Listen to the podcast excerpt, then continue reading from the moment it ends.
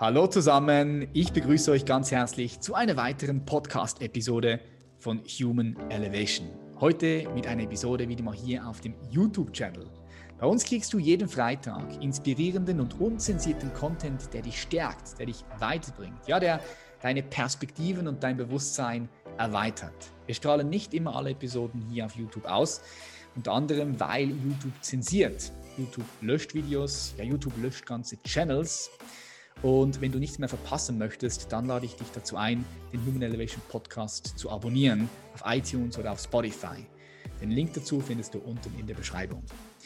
So lass uns reinstarten. Ich freue mich sehr auf ein sehr, sehr, sehr spannendes Gespräch, auch auf einen spannenden Interviewgast heute. Denn heute ist Dr. Hauke Ritz mit dabei. Ritz ist Autor einer Vielzahl an Essays, die zwei komplizierte Themenbereiche miteinander verbindet nämlich einerseits Außen- bzw. Geopolitik mit besonderer Konzentration auf die deutsch-russische Beziehungen und andererseits philosophische und ideengeschichtliche Überlegungen zu Fragen der Kultur und Zivilisation. Und genau das geht es heute. Wir werden mal anschauen mit ihm, wo stehen wir als eine Kultur, wo stehen wir als eine Gesellschaft und ganz wichtig, wo bewegen wir uns eigentlich hin? Ja, wo, wo geht es hin? Bekannt wurde Herr Ritz im Jahr 2008 mit dem Artikel Die Welt als Schachbrett, in dem er die Grundlinien der US-amerikanischen Außenpolitik unter Obama weitgehend richtig voraussagte. Der Ost-West-Konflikt ist seither ein wiederkehrender Gegenstand seiner Forschungen geblieben, den er nicht nur politisch, sondern auch kulturgeschichtlich und philosophisch interpretiert. Der promovierte Philosoph ist als Publizist tätig und lebt in Berlin. In jüngster Zeit erschienen von ihm die Artikelserie Technologie der unfreien Welt, sehr interessant, sowie der Aufsatz Die Krise des Westens, Chance für einen neuen Humanismus. Zudem ist er Autor des Buches Der Kampf um die Deutung der Neuzeit. Lass uns direkt reinstarten. Ich freue mich sehr und ich sage herzlich willkommen in der Show, Dr. Hauke Ritz. Schönen guten Tag, Herr Hauke Ritz. Wie geht's Ihnen? Gut, also bis auf das, was ich Ihnen vorhin erzählt habe, dass ich nicht so gut geschlafen habe. Ansonsten geht's mir gut. Wo befinden Sie sich da? Sind Sie da in Ihrer Bibliothek? Weil ich habe, als ich Sie das erste Mal auf dem Bildschirm gesehen habe, habe ich gerade gedacht, wow, okay, viele, viele tolle Bücher, farbige Bücher, schön nach der Farbe auch geordnet. Ja, das, das hat meine Frau sozusagen so organisiert ähm, und ich habe es dann so gelassen. Ähm, ist auch nur an manchen Stellen. Ähm, ja, ich befinde mich in meinem Arbeitszimmer und äh, das sind die Bücher, mit denen ich arbeite. Okay, heißt, Sie haben sie alle gelesen? Vielleicht sogar noch ein paar mehr, weil die, die ich aus der Bücherei ausgeliehen habe und äh, gelesen habe, dort nicht stehen. Mm, okay. Ja, ich, wir ziehen gerade um und ich überlege mir auch so ein Bücherregal zu holen. Jetzt haben wir eins. Dort habe ich überlegt, nee, kein Bücherregal reinzunehmen. Ich bin da noch ein bisschen unschlüssig, weil ich finde, es ist schon nochmal etwas anderes, wenn Sie die Bücher in einem Raum drin haben. Das, es gibt einfach so, wenn man die Bücher auch gelesen hat, durchdrungen hat, es gibt irgendwie Geist in den Raum, finde ich.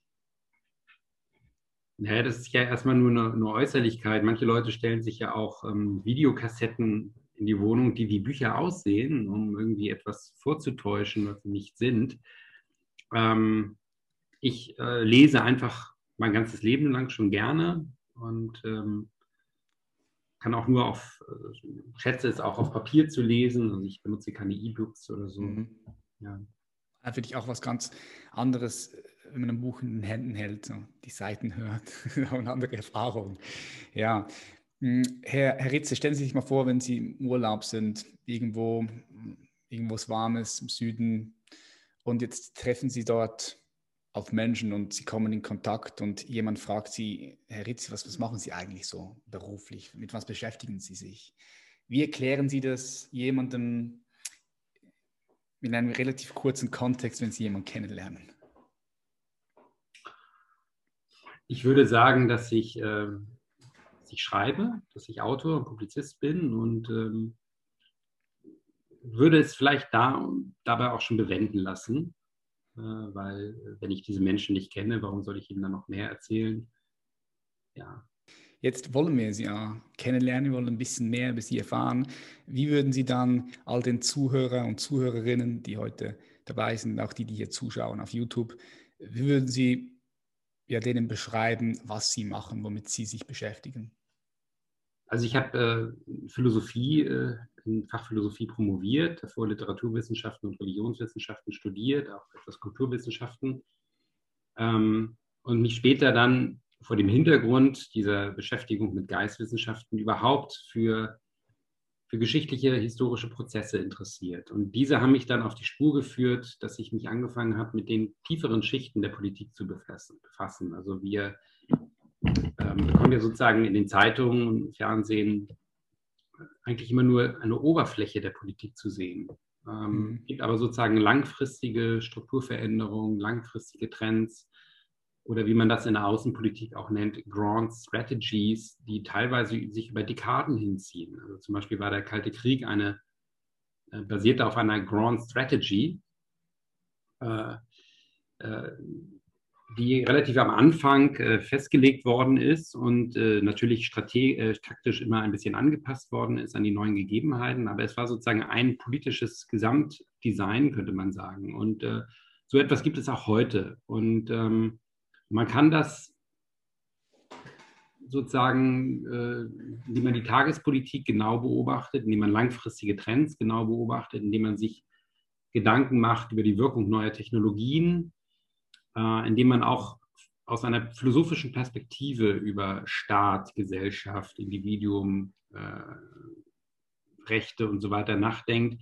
kann man Einblicke gewinnen in diese Grand Strategy, in die langfristigen Entwicklungen in der Politik, äh, die äh, sich manchmal vollziehen, unabhängig davon, welche Partei äh, im Parlament sitzt, äh, wer den Kanzler stellt und so weiter und so fort. Und ich habe mich einfach aufgrund meiner Beschäftigung mit Geschichtsphilosophie angefangen, für diese Dimension des Politischen, für diese tiefen Dimensionen könnte man sagen, im Amerikanischen gibt es auch den Begriff der Deep Politics.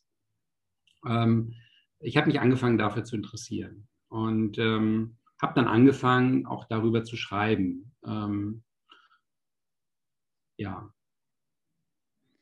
Okay, und, und, und was, hat sich, was hat Sie da angetrieben, da so tiefe tiefer einzutauchen und, und nicht nur an der Oberfläche zu kratzen. Was ist der, was ist der Antrieb? Ist es, ist es die reine Neugierde, das Interesse? Es gibt sozusagen ein, äh, es gibt im, die, das Rätsel, also wie soll ich es sagen, wenn man etwas weiß oder wenn man etwas erkennt, dann hat das eigentlich relativ schnell auch eine verpflichtende Wirkung. Das heißt, ähm, wenn ich im Dritten Reich gelebt habe und ich äh, verstehe, dass die jüdische Bevölkerung, die abgeholt wird, dass die getötet werden, dann bin ich durch diese Erkenntnis augenblicklich verpflichtet, äh, ein Menschenleben zu retten, jemanden vielleicht bei mir zu verstecken. Mhm. Das heißt, ähm, aus Verpflichtung leitet, aus Wissen, aus Einsicht leitet sich ein Zwang ab, sein eigenes Leben ändern zu müssen. Es hat fast immer Auswirkungen auf das eigene Handeln. Ähm, und äh, dadurch, dass ich mich mit philosophischen Fragestellungen beschäftigt habe und diese Fragestellungen fingen relativ ähm, unschuldig an. Also am Anfang wollte ich eigentlich nur wissen, äh, warum die europäische Kunst verstummt, warum wir heutzutage nicht mehr im gleichen Maße Kunst und Literatur und Musik haben, wie wir das im 18. und 19. Jahrhundert hatten. Äh, das war sozusagen eine Anfangsfrage, äh, mit der ich mein Studium begonnen habe. Und von dort aus bin ich dann vorgedrungen zu den Ursachen, also dass zum Beispiel eine Kulturindustrie sich im 20. Jahrhundert gebildet hat, dass Kultur selbst industrielle, äh, ein, ein Gegenstand der industriellen Fabrikation wurde, dass äh, die äh, Fähigkeiten von Staaten, Propaganda auf ihre, gegenüber ihrer Bevölkerung auszuüben, immer raffinierter wurden, immer differenzierter wurden.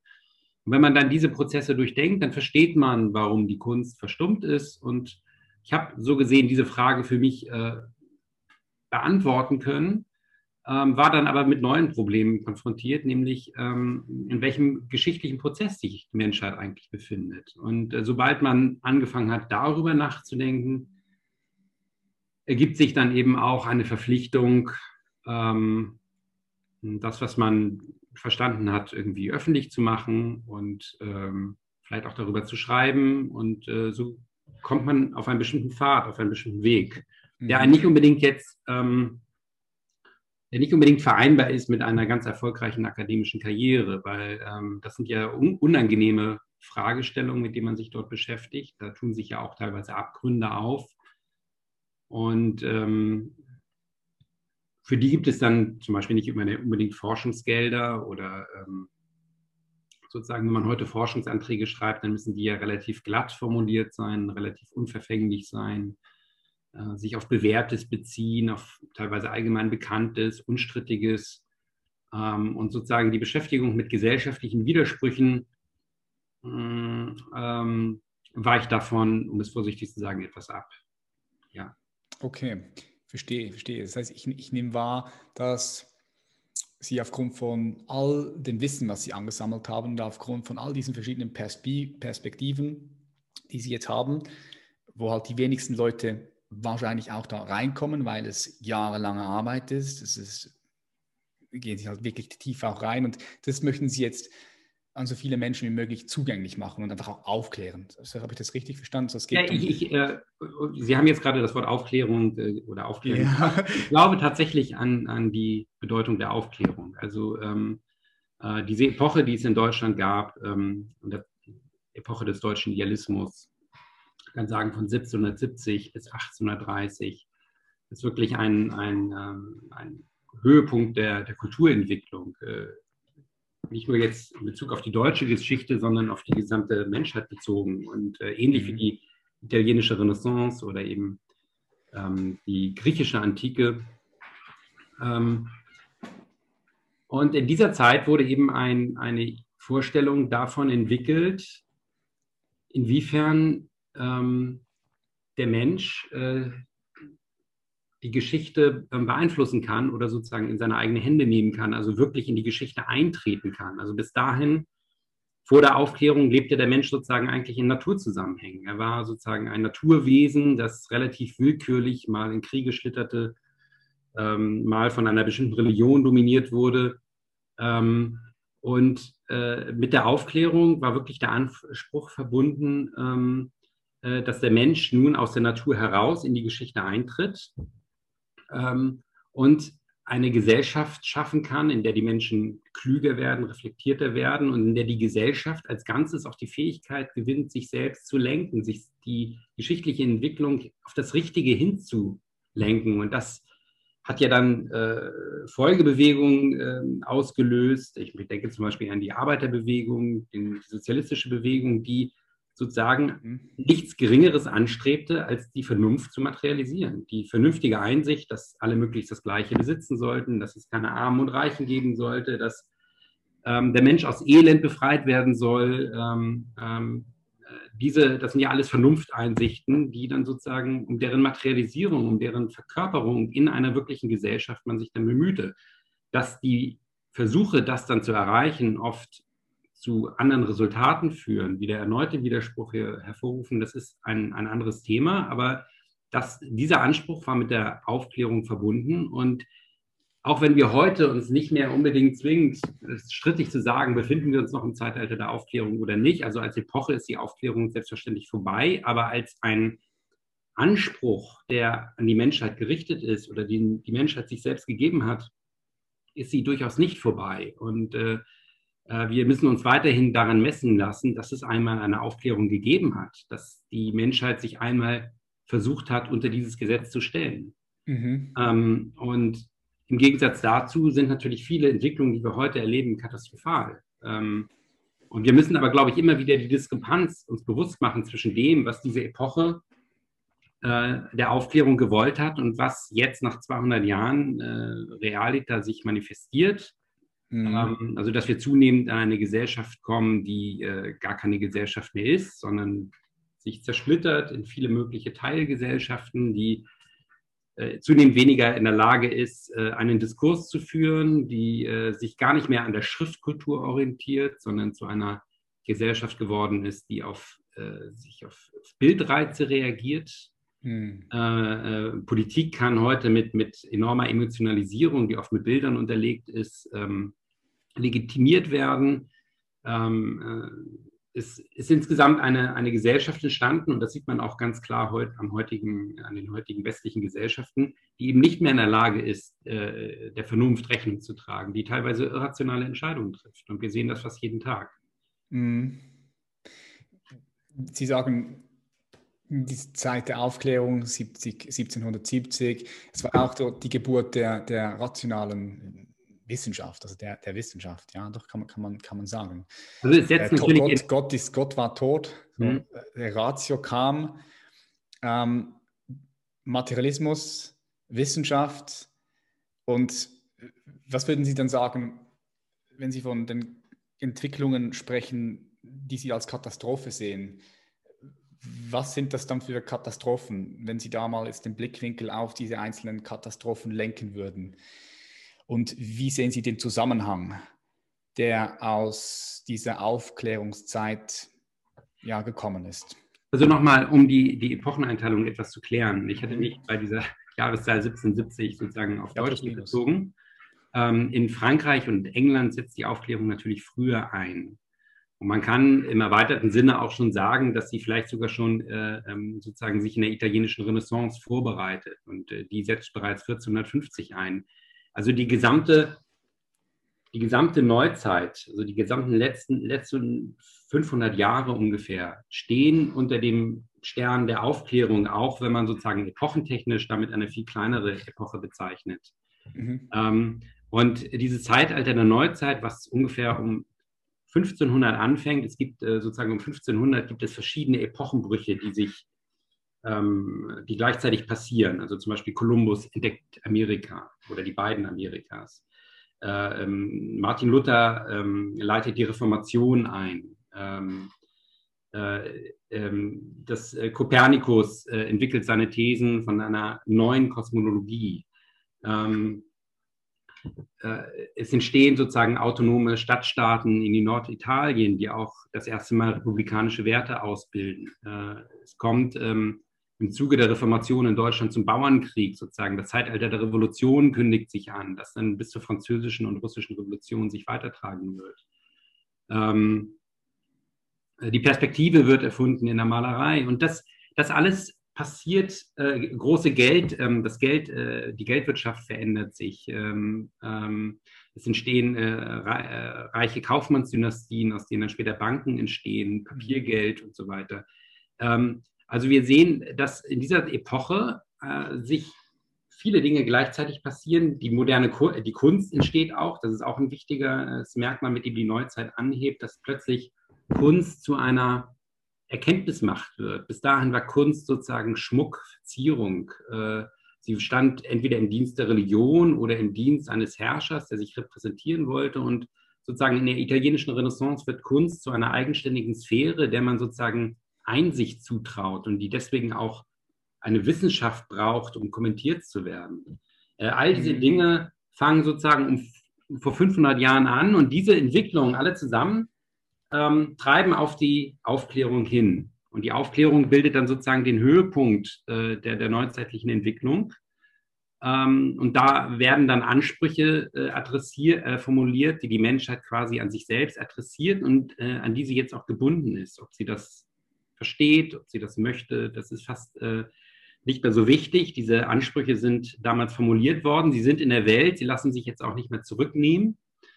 Ähm, und äh, an, an, diesen Ansprüchen messen wir dann auch äh, bis heute unser politisches System, unsere Gesundheitsversorgung. Wenn wir zum Beispiel jetzt plötzlich einen Staat haben, der ein ganz schlechtes Gesundheitssystem hat oder ähm, dessen politische Kultur von Korruption durchdrungen ist, dann äh, äußern wir uns darüber negativ, weil wir das als antiaufklärerisch empfinden. Ähm, also diese, diese Ideale dieser damaligen Epoche wirken bis heute nach. Sie, ähm, sie bestimmen nach wie vor unser Menschenbild, unser Bild von Politik, von Gesellschaft ähm, und vielleicht auch von geschichtlicher Verantwortung. Ähm, es gibt andere Kulturen, wo man zum Beispiel weniger als in der europäischen Kultur sich für die Geschichte verantwortlich fühlt. Also in Asien gibt, dominiert mehr die Haltung, dass jeder für sich selbst verantwortlich ist. Jede Familie soll sich selbst möglichst gut äh, regieren und dann ist dem Ganzen gedient. Ähm, dieser Anspruch, der eben in der Aufklärung in Europa formuliert worden ist, dass die Menschheit ihre eigene Geschichte in die eigenen Hände nehmen kann, wirklich in die Geschichte eintreten kann, dass der Mensch sein Potenzial, das er in sich hat und das ja an einzelnen Menschen auch zutage getreten ist. Man denke etwa an die großen Musiker, Bach, Mozart, mhm. Beethoven, an die bedeutenden Schriftsteller, Philosophen. Das sind natürlich Ausnahmeexistenzen gewesen. Äh, natürlich können wir, kann nicht jeder ihnen nacheifern, aber diese, die Tatsache, dass es diese Menschen überhaupt gegeben hat, zeigt ja, was für ein Potenzial im Menschen vorhanden ist. Und diesem mhm. Potenzial war eben die Aufklärung verpflichtet. Sie wollte es äh, für möglichst viele Menschen zugänglich machen. Ähm, die Aufklärung musste deswegen notwendigerweise auch irgendwann ähm, äh, zu einem, ein, eine, sozialistischen, ein, eine sozialistische politische Kultur hervorbringen. Ähm, äh, Im Sozialismus, der Sozialismus oder Kommunismus, das waren Kinder der Aufklärung, nicht der einzigen. Der Liberalismus ist auch ein Kind der Aufklärung. Also die gesamte politische Kultur, die dann im, im 20. Jahrhundert miteinander streitet, sind verschiedene Seitenlinien der, der Aufklärungsphilosophie. Ähm, und das Ganze hat dann ja, äh, ist dann in den Kalten Krieg äh, eingemündet und äh, mhm. dieser Kalte Krieg hat scheinbar, ich sage bewusst scheinbar, zu einer eindeutigen Entscheidung geführt, nämlich dass das kapitalistische System gewonnen hat. Und es gab dann nach dem Kalten Krieg, ist es nicht zu einer Synthese gekommen, es ist nicht dazu gekommen, dass sich Ost und West irgendwie äh, ein Mittel, einen mittleren Boden gefunden hätten, sich aneinander angenähert hätten, sondern das eine System hat triumphiert und das andere System wurde als gescheitert angesehen, wurde auch äh, delegitimiert, auch in der Geschichtsschreibung bis heute. Seine Erfolge wurden sozusagen verheimlicht und vergessen gemacht. Und ähm, äh, und das äh, äh, hat dazu geführt, dass sozusagen das Erbe der Aufklärung heute einseitig sich ausgebildet hat. Wir sozusagen verstehen darunter nur einen, einen Liberalismus, der aber keine Konkurrenz mehr hat, nicht mehr herausgefordert ist durch andere politische Philosophien, die auch auf die Aufklärung zurückgehen. Und dieser Liberalismus ohne Konkurrenz hat die Tendenz zu entarten. Ähm, und, inwiefern, inwiefern, inwiefern glauben Sie, hat er die Tendenz zu entarten? Ja, also man sieht ja im, im, Kalten Krieg, es gab diese beiden Systeme und ähm, beide Systeme standen im Wettbewerb zueinander und mussten mhm. aufeinander Rücksicht nehmen. Also zum Beispiel äh, der Westen hatte in dieser Zeit ein ziemlich hochentwickeltes Sozialsystem, weil er sozusagen die Kritik, die der Sozialismus am Kapitalismus oder Liberalismus übte, neutralisieren wollte. Und, äh, und der Sozialismus hat sich bemüht, ähm, ähm, äh, mit der Konsumkultur Schritt zu halten, die der Westen wiederum erfunden hatte und hat sich dabei verausgabt und kam dann dadurch auch äh, nach und nach an die Grenzen seiner wirtschaftlichen Leistungsfähigkeit.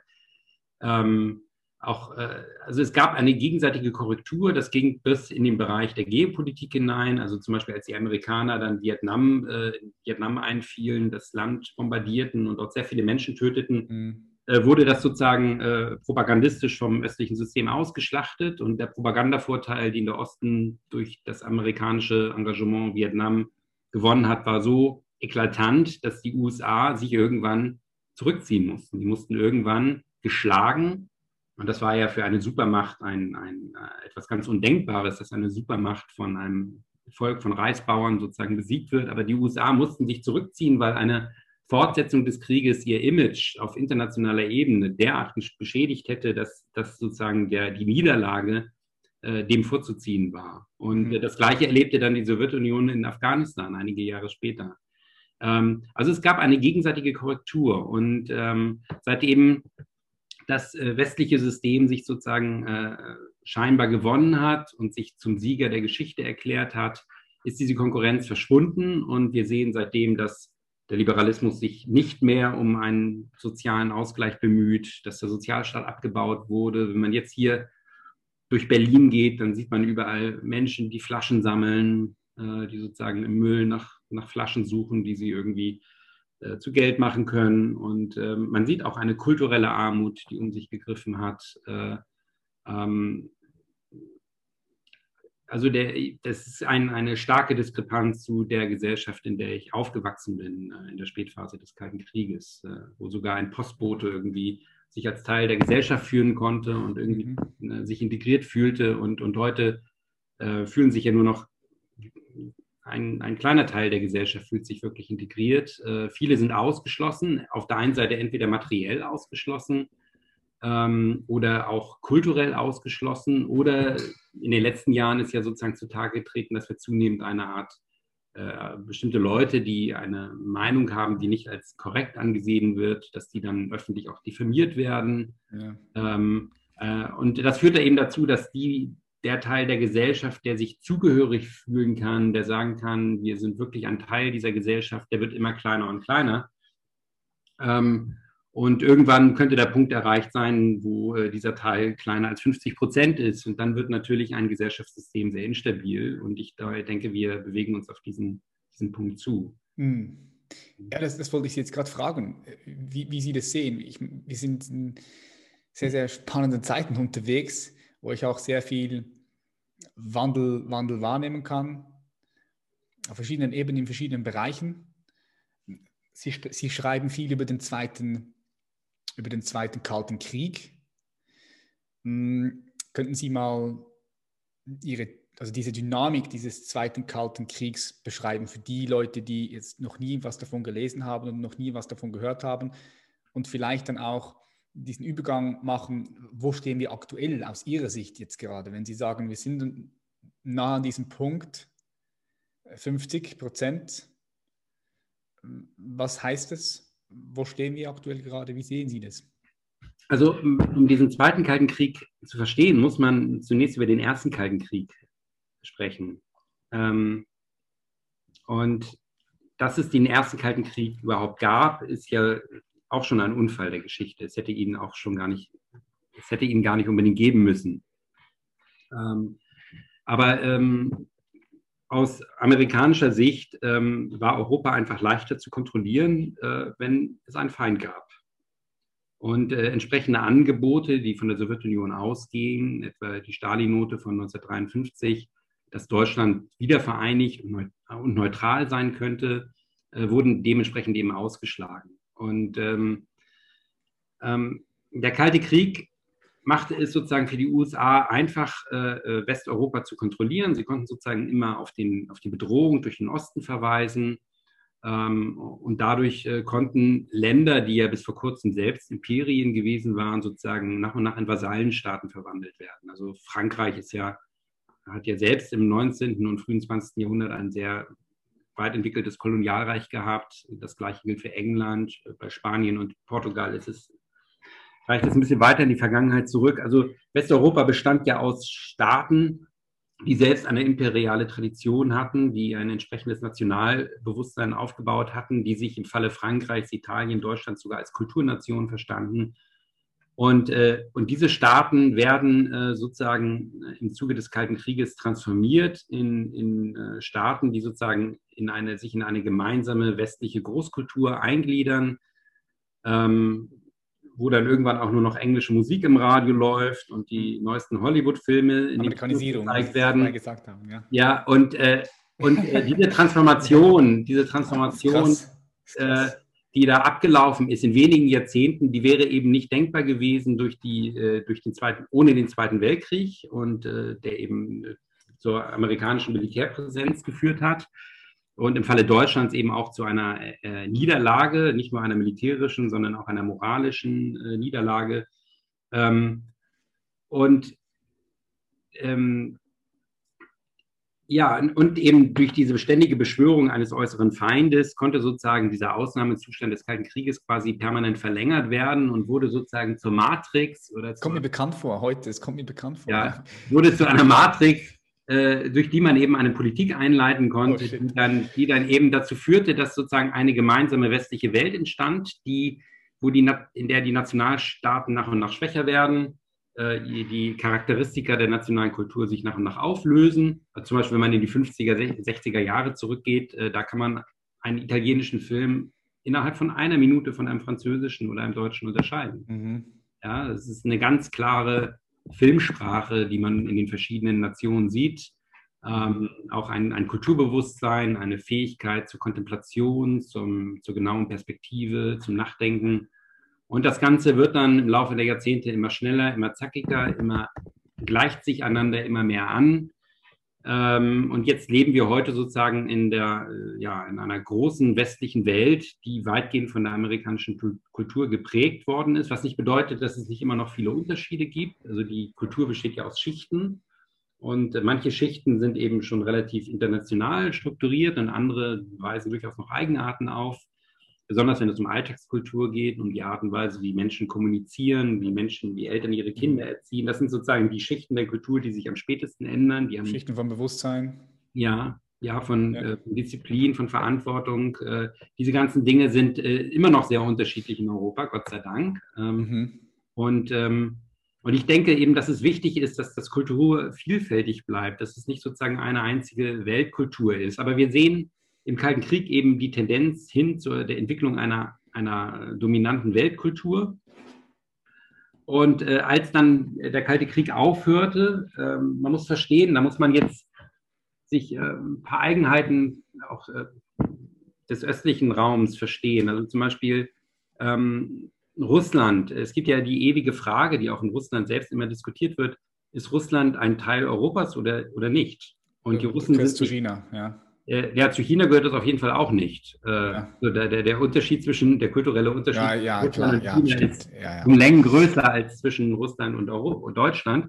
klar, klar. Aber ähm, äh, ist jedenfalls, es gibt in der russischen Geistesgeschichte eben die ständige Auseinandersetzung zwischen Westlern und Slavophilen, die auch ewig darüber streiten, wo Russland eigentlich lokalisiert ist. Seit, mhm. ähm, es ist auf der einen Seite natürlich ein, ein europäisches Land, weil es ähm, durch das Christentum geprägt ist, weil es sich auch wie die europäischen Staaten auf das antike Erbe bezieht. Aber da setzt schon der Unterschied ein. Russland bezieht sich eben auf Byzanz und nicht auf Rom, also auf mhm. Ostrom sozusagen. Mhm. Es ist zwar christlich, aber orthodox christlich, nicht katholisch und auch nicht später protestantisch. Ähm, und es hat sich äh, die, die Entwicklung der Moderne setzt in Russland später ein. Ähm, sozusagen fängt erst so richtig an mit Peter dem Großen, Anfang des oder Ende des äh, 17., Anfang des 18. Äh, Jahrhunderts. Ähm, und äh, seither versucht Russland aber sozusagen äh, immer zu Europa dazuzugehören, war auch sozusagen Teil äh, der europäischen Machtpolitik, hat an mehreren geopolitischen Auseinandersetzungen teilgenommen, hat eine wichtige Rolle in den napoleonischen Kriegen geführt. Ähm, und äh, diese, dieser Teil, diese Teilhabe Russlands wurde aber sozusagen äh, war immer strittig, auch in Europa. Und es gab immer Versuche, Russland wieder aus Europa herauszudrängen. Ähm, und diese, dieses Bemühen, Russland ein Teil der europäischen Kultur zu sein, diese Kultur zu übernehmen und auch selbst große, große Beiträge in diesem Kulturraum geleistet zu haben. Wir, wir danken ja ähm, Russland äh, bedeutende Musiker, äh, Philosophen, Schriftsteller. Also es ist eine enorme enorme Leistungen, die Russland auch sozusagen im Bereich der Literatur und Musik äh, zur europäischen Kultur beigetragen mhm. hat. Und, ähm, und gleichzeitig gibt es aber immer diesen Zweifel, gehört das Land wirklich zu Europa oder ist es das ein etwas anderes Europa, ein gebrochenes Europa, das eben orthodox ist und nicht katholisch, das äh, die moderne als äh, Sozialismus erfahren hat und nicht als Liberalismus und so weiter. Überall es gibt es eine leichte Brechung. Mhm. Und äh, diese leichte Brechung hat eben dazu geführt, dass Russland, Russland gibt es in einem bestimmten Flügel der russischen Gesellschaft, auch nicht in, in der gesamten russischen Gesellschaft, gab es immer diese Sehnsucht hin zu Europa. Und diese Sehnsucht war sicherlich ein, ein starker Faktor, warum Russland in den 80er Jahren ähm, seine eigene Ideologie aufgegeben hat und äh, Perestroika und Glasnost eingeleitet hat, um sich Europa erneut zu öffnen. Das hatte sozusagen Tradition in der russischen Politik. Gorbatschow hat sozusagen etwas Ähnliches probiert, was Peter der Große schon einmal probiert hatte, ähm, äh, was Katharina die Große auch probiert hatte. Also die, die erneute Hinwendung zu Europa und den Verzicht auf einen, auf einen eigenen Entwicklungsweg. Ähm, und äh, da war eine große Chance äh, mit enthalten für Europa. Es war eigentlich sozusagen, als die Perestroika begann in, den, in der Sowjetunion 1985 bis, äh, bis in die Nullerjahre hinein bestand eigentlich für Europa die Möglichkeit, äh, diese Öffnung von russischer Seite äh, zu benutzen, um einen großen, um ein Großeuropa herzustellen, einen großen mhm. europäischen Raum mit äh, gemeinsamen Handelsstrukturen, äh, möglich auch gemeinsamer Sicherheitsarchitektur, Natürlich hätte das bedeutet, dass das amerikanische Gewicht in Europa abgenommen hätte. Ist ja, ja ganz klar. Wenn man klar. sozusagen nach Osten öffnet, dann geht die Wippe auf der anderen Seite ein bisschen runter. Mhm. Äh, und deswegen wurde das auch sabotiert von amerikanischer Seite. Und die Europäer waren sozusagen schon durch den Kalten Krieg so stark domestiziert, hatten ihre, ihr Bewusstsein von Eigenständigkeit schon so weit abgebaut, dass sie diese, diese Bemühungen von amerikanischer und teilweise auch von britischer Seite, sozusagen Europa klein zu halten, Russland aus Europa herauszuhalten, äh, dass dem nicht genügend Widerstand entgegengesetzt worden ist. Spannend, ja, ja sehr spannend, ja. Und das hat natürlich jetzt dazu geführt, dass wir es mit einem sehr geschwächten Europa zu tun haben, einem kleinen Europa. Das äh, ähm, sehen Sie, ein, was eine Supermacht auszeichnet, ist ja, dass sie jetzt nicht nur über Raketen verfügt, über einen großen Markt und eine starke Wirtschaft, sondern auch über ähm, die Fähigkeit, die Realität zu analysieren. Also man kann den Amerikanern vieles vorwerfen, aber sie haben schon analytische Kapazitäten, um zu verstehen, was in der Welt passiert, wohin sich die, die Geschichte entwickelt. Und in Europa haben wir ja, quasi stimmt. auf diese Fähigkeit zur unabhängigen Analyse verzichtet. Die letzte, die letzte Politikergeneration, die diesen Anspruch noch hatte, war sozusagen vielleicht die SPD unter Willy Brandt, äh, Egon Bahr und dann vielleicht auch noch unter Helmut Schmidt da war noch sozusagen ein weltpolitisches Bewusstsein vorhanden. Ich würde sagen, mit dem Machtantritt von Helmut Kohl ebbt das schon ab und ähm, hat seitdem immer weiter nachgelassen. Heute, äh, das gilt für Deutschland, aber das gilt auch für die meisten anderen europäischen Staaten. Wie sehen Sie es für die Schweiz? Wie sehen Sie es für die Schweiz auch? Ja, für die Schweiz sehe ich das eigentlich auch so, ja. Obwohl die Schweiz sich natürlich dadurch, dass sie kein NATO-Mitglied ist, theoretisch eine gewisse Unabhängigkeit bewahrt hat, die auch in der Tradition der Schweiz äh, verankert ist. Ähm, äh, also die Schweiz ist ja eine der ältesten Demokratien der Welt und äh, hat sich sozusagen durch die Geografie kann sich die Schweiz auch immer sozusagen vom Rest Europas abkoppeln, ähnlich wie die Engländer sich auf ihre Insel zurückziehen können, kann sich die Schweiz äh, in die Berge zurückziehen und ist auch militärisch eigentlich dadurch kaum angreifbar, hat tatsächlich eine gewisse Unabhängigkeit, aber gleichzeitig hat sich die Schweiz als Finanzzentrum natürlich äh, eingebettet in die internationalen Strukturen und äh, da eben die Finanzkonzerne, die Banken, die Hedgefonds, Vermögensgesellschaften, da diese Institutionen heute zu den mächtigsten Institutionen der Welt gehören. Ähm, und die Schweiz sozusagen von diesen Institutionen lebt, kann sie sich auch von den allgemeinen Trends nicht, nicht wirklich abkoppeln. Aber ich nehme schon wahr, dass die dass es äh, die Presse in der Schweiz mh, hm, etwas andere Ausdrucksmöglichkeiten hat als, als in den Ländern der NATO um es mal so zu sagen. Spannend, ja, ja. Okay. Got it. Das heißt, Europa hätte damals die Chance gehabt, mehr mit, mit Russland zu connecten, ähm, Handlungswege aufzubauen, wirtschaftlich einfach da auch, sagen wir mal so, Amerika Parole bieten zu können. Ja, ich, man muss das gar nicht jetzt gegen Amerika ja, in erster Linie auslegen. Es hätte einfach bedeutet, es hätte einfach bedeutet, dass eine Diskussion losgeht. Mhm. Und äh, die Russen hätten dadurch, dass sie ja selbst eine Supermacht waren, 40 Jahre lang, hätten sie auch, hatten sie auch noch die analytischen Kapazitäten, ganz offen und direkt über die verschiedenen Möglichkeiten der Zivilisationsentwicklung nachzudenken. Äh, und sie hätten äh, die europäischen Staaten damit anstecken können. Und äh, das erste, der erste Schritt wäre gewesen, dass man die analytischen Kapazitäten zurückgewinnt, dass man in Europa wieder die die, äh, das, ähm, die Kraft des Konzepts entwickelt, dass man sich wieder traut, äh, Zivilisation zu denken, Geschichte zu denken, verschiedene Entwicklungsmöglichkeiten abzustecken, statt immer sozusagen an den Lippen dieser amerikanischen Thinktanks äh, zu hängen und immer sozusagen den Konzepten zu folgen, die dort entwickelt werden und die natürlich von der amerikanischen Kultur und ihren Grundsätzen beeinflusst sind. Das ist ja auch ganz normal. Das mache ich den Amerikanern auch gar nicht zum Vorwurf sie folgen halt ihren spezifischen Traditionen, aber wir in Europa sind doch etwas anders. Wir sind als Zivilisation älter.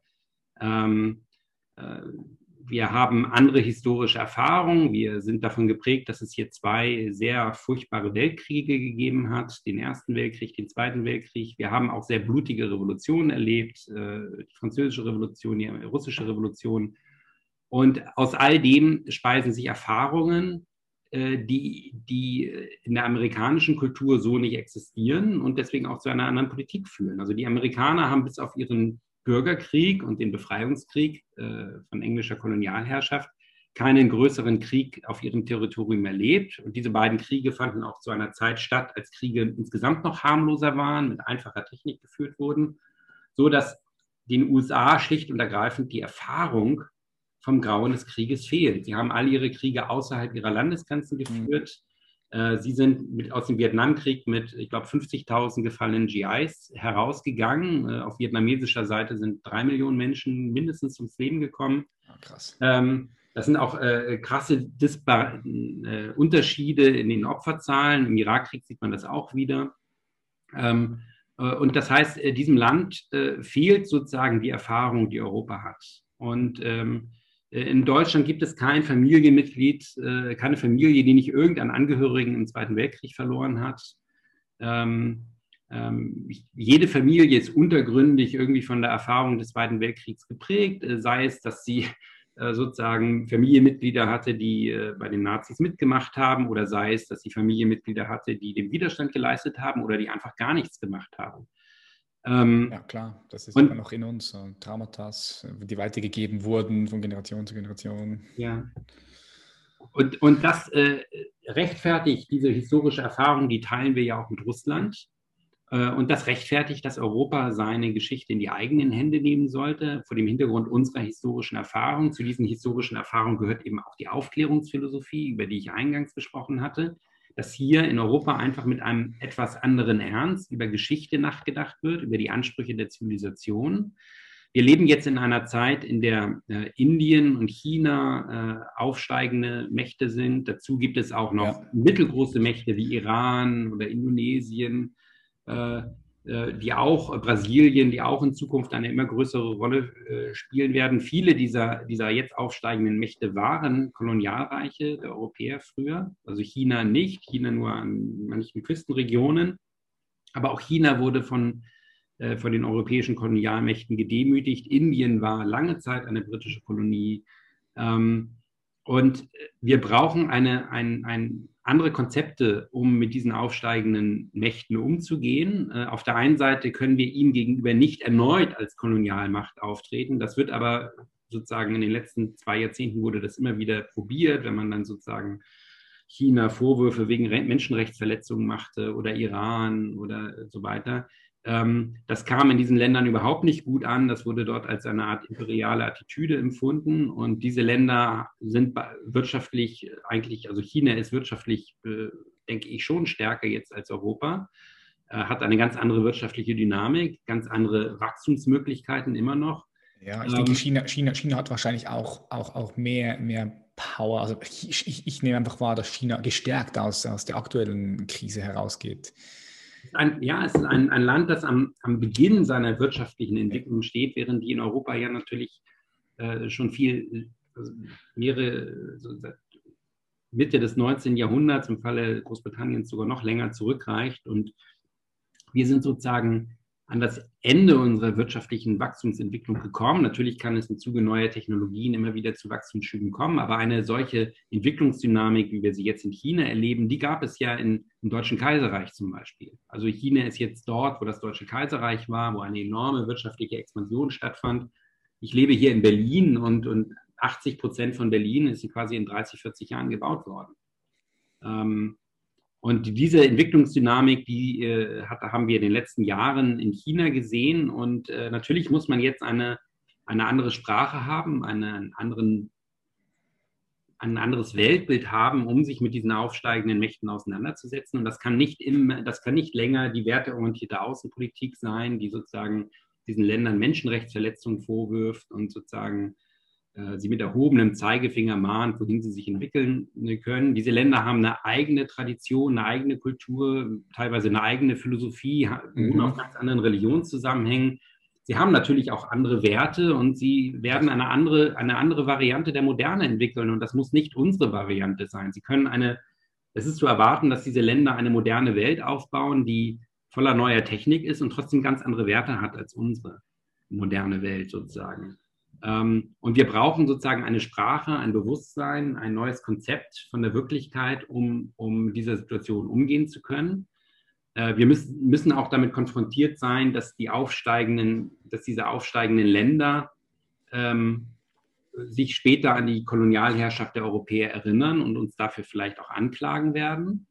Äh, und äh, um dem vorzugreifen, sollten wir gerade nicht versuchen, sozusagen äh, in der alten besserwisserischen Manier mit diesen Staaten zu sprechen, sondern wir müssen sozusagen versuchen, die Kraft des Konzeptes zurückzugewinnen und in einem ganz neuen, offenen Horizont versuchen zu überlegen, wie könnte die Zivilisation im 21. Jahrhundert ausgehen? Was sind chinesische Traditionen? Was sind indische Traditionen? Was sind unsere eigenen Traditionen? Was können wir aus diesen Traditionen heraus äh, an den Himmel der Zukunft werfen? Ähm, ähm, so unterschiedlich China und Europa sind, sie haben beide die Gemeinsamkeit, dass es sich um alte Kulturen handelt, die aus einer großen geistesgeschichtlichen Tiefe schöpfen. Die europäische Philosophie hat ähm, viele Beispiele hervorgebracht, wo zum Beispiel äh, ähm, Technik und Wissenschaft selbst problematisiert werden.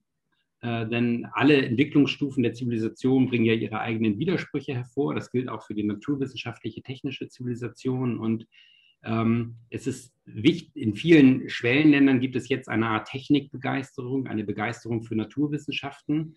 Ähm, wir hier in Europa haben aber ähm, durch unsere eigene Geschichte bereits die Erfahrung gemacht, dass diese Technologien sehr ambivalent sind, dass man aus der Atomspaltung nicht nur Atomkraftwerke bauen kann, sondern auch Atombomben, ja. Äh, dass, dass die chemische Industrie auch, dass sich damit auch Giftgas herstellen lässt und, solch, und so weiter und so fort, dass die Organisationskapazitäten moderner Staaten auch für Massentötungen eingesetzt werden können. All diese Erfahrungen haben wir in Europa gemacht. Und wir sind eigentlich so gesehen in einer perfekten Voraussetzung, in einen Zivilisationsdiskurs mit diesen aufstrebenden Ländern einzutreten, mit China, mit Indien, auch mit einem wiedererstarkten Russland, mit Iran. Ähm, aber wir können das nicht mehr aus dieser Lehre, äh, aus der Position des Oberlehrers tun, sondern nur noch aus der Position einer, einer Kultur, die über Erfahrung verfügt, die gewisse Wissensschätze angehäuft hat und die sich in einer Sorge um die Geschichte befindet, ohne noch länger die Kraft haben zu können, sie im Alleingang lenken zu können. Und ähm, diese Haltung, wenn wir diese Haltung gewinnen könnten, äh, dann ähm, sehe ich, würde ich viele Entwicklungsmöglichkeiten hier in Europa sehen. Aber das setzt voraus, dass wir uns doch ein bisschen von, dem, von der amerikanischen Welt sich distanzieren, dass wir äh, verstehen, dass wir manche Dinge anders sehen als die Amerikaner. Äh, die USA leben immer noch ganz stark verwurzelt in diesem Bewusstsein, dass sie ähm, äh, ein Imperium sind, eine, dass sie seitdem dieses Land gegründet ist, hat es seine Grenzen immer weiter nach Westen verschoben, befand sich eigentlich seit fast 200 Jahren in einer nicht endenden Expansion, als dann irgendwann das letzte Territorium der Indianer erobert war, fing, setzte man dann die Eroberungsfeldzüge im Pazifik fort, in den Philippinen, in Mittelamerika, in Südamerika mit dem Zweiten Weltkrieg kam man dann nach Europa und als dann die Sowjetunion sozusagen sich auflöste und zerbrach, äh, plünderte man dann auch diese Regionen und äh, versuchte sie sozusagen einzugliedern in eine globale Weltordnung. Und die USA haben noch nicht verstanden und sind vielleicht auch angesichts des Zustands ihrer, ihrer politischen Elite dazu vielleicht auch jetzt nicht in der Lage zu verstehen, dass die Zeit der Expansion für die USA aufgehört hat. Dass die USA äh, für die USA wird jetzt eine Zeit der Kontraktion anfangen. Sie werden an Macht verlieren. Und das ist eine ganz neue historische Erfahrung für ein Land, das seit 200 Jahren expandiert. Ähm, wir in Europa haben diese Erfahrung schon gemacht, dass man Niederlagen erleiden kann, dass man Kriege verlieren kann, dass man fast jedes europäische Land hat schon mal ein Imperium gehabt und es wieder verloren. Bis vielleicht auf die Schweiz. Die Schweiz ist vielleicht das einzige Land, das kein Imperium hatte, aber das benachbarte Österreich zum Beispiel hatte ein Imperium oder mhm. ähm, sogar Portugal hatte ein Imperium, Schweden hatte ein Imperium, die Holländer hatten ein Imperium, ja, Belgien hatte den Kongo als Kolonie. Also wirklich auch kleine europäische Länder sind, sind expandiert von den großen, von England und Frankreich und Spanien, möchte ich gar nicht erst reden. Ähm, äh, und äh, wir haben aber alle die Erfahrung gemacht, das wieder zu verlieren. Wir haben alle sozusagen die Erfahrung von Kriegen gemacht, von, von gesellschaftlichen Katastrophen, äh, man auch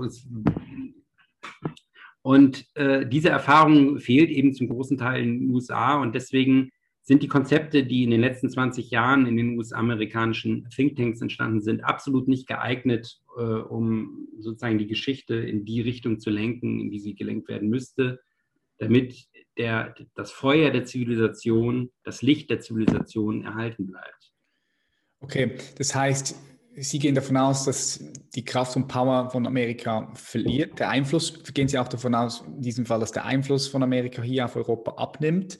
Was glauben Sie dann, wie sich das hier entwickeln wird? Wird, wird da ich, ich, gehe erstmal davon aus, dass der Einfluss der USA in der Welt abnimmt. Allgemein, ja. Und, und in Europa könnte er leider, äh, könnte sozusagen äh, er noch lange Bestand haben, weil es sozusagen eine Art freiwillige von, Unterordnung der, das der Nest von, von, Amerika, ja. Ja, wir, wir ordnen uns freiwillig unter und verzichten auf eigene Konzepte, auf eigenes Nachdenken.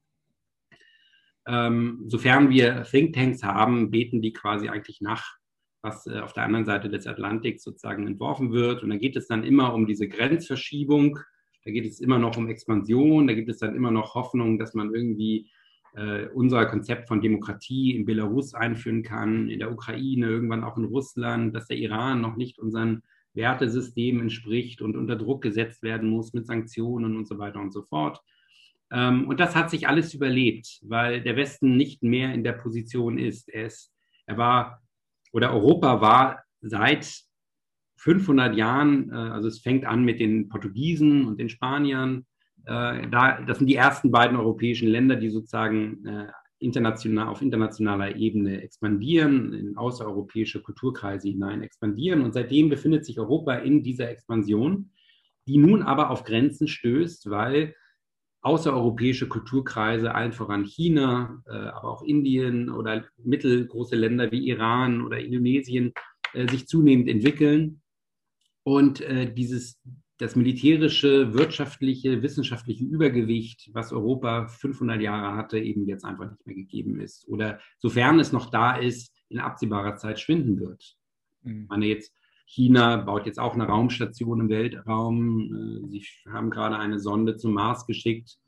Ähm, sicherlich gibt es da noch einen, einen technologischen Vorsprung äh, der USA und der Europäer, aber es ist eben nur eine Frage der Zeit, äh, bis der schwindet. Ähm, mhm, Denke ich auch, ja. Mh. ja. lassen Sie uns mal, stellen Sie sich vor, wir sind eine Zeitmaschine, wir gehen mal bisschen in die Zukunft, 2051, 52. Wie sehen Sie, Herr, Herr Ritz, wie sehen Sie 2051, 52, was für Chancen sehen Sie, aber auch was für Gefahren sehen Sie, die auf uns zukommen? Es ist immer so spannend, mal so die Gefahren zu sehen, aber auch die Chancen, so aus Ihrer Perspektive. Also die, die, für, für die, die, ganze große, Welt. Die ja, große die Gefahr, die ich natürlich sehe, ist, dass es ähm, zu einer geopolitischen Konfrontation gekommen sein wird bis dahin, dass es ähm, einen großen Krieg gegeben haben könnte. Ähm, und äh, die Waffen, die wir heutzutage haben, sind eigentlich zu zerstörerisch, als dass wir das zulassen könnten. Aber ähm, wenn sozusagen ein Wettrüsten stattfindet, dann, äh, und das Ganze findet statt in einer, mit, ein, mit einer Technik, die es Raketen erlaubt, äh, sozusagen von einem NATO-Land in wenigen Minuten in Moskau zu sein oder äh, von Taiwan in kurzer Zeit in Peking, dann sind äh, die Vorwarnzeiten einfach enorm herabgesetzt. Äh, und diese herabgesetzten Vorwarnzeiten führen dazu, dass militärische Entscheidungen von Computern getroffen werden müssen. Mhm. Und das wiederum kann zu Fehlern führen. Und es wäre möglich, dass ein Atomkrieg versehentlich ausgelöst wird. Das ist ja schon hart. Obwohl das, das keiner. Dumm. Ja, so, so im, sein, im, ersten Kalten Krieg, Im ersten Kalten Krieg hat es das gegeben. Also hat es diese Gefahrenmomente gegeben, in denen aus Versehen ein Atomkrieg ausgelöst worden ist. Ja, ja, ja. Und es war sozusagen ein, es stand auf Messerschneide in mehreren Momenten. Es war teilweise nur Glück oder das Urteilsvermögen eines, eines wachen, wachhabenden äh, Offiziers, der dann im richtigen Moment das Richtige getan hat. Aber ein anderer Soldat oder ein anderer Verantwortlicher hätte vielleicht anders entschieden.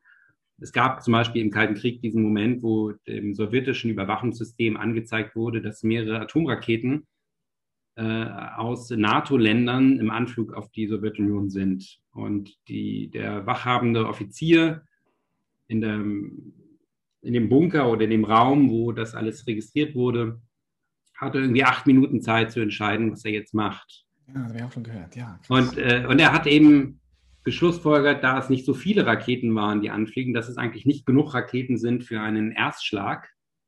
Ein richtiger nuklearer Erstschlag wird mit hunderten Raketen ausgeführt, nicht irgendwie mit ein paar. daraus hat er geschlossen, dass es sich um einen Computerfehler handeln muss. Und er hat, ist dann ruhig geblieben und hat das nicht sozusagen an die Zentrale weitergemeldet, die da möglicherweise aus Nervosität den roten Knopf gedrückt hätte. Ähm, und auf diese Weise ähm, ist Schlimmeres verhindert worden. Es gibt ähnliche Beispiele auch auf westlicher Seite, wo es auch ähnliche Unfälle gab. Ähm,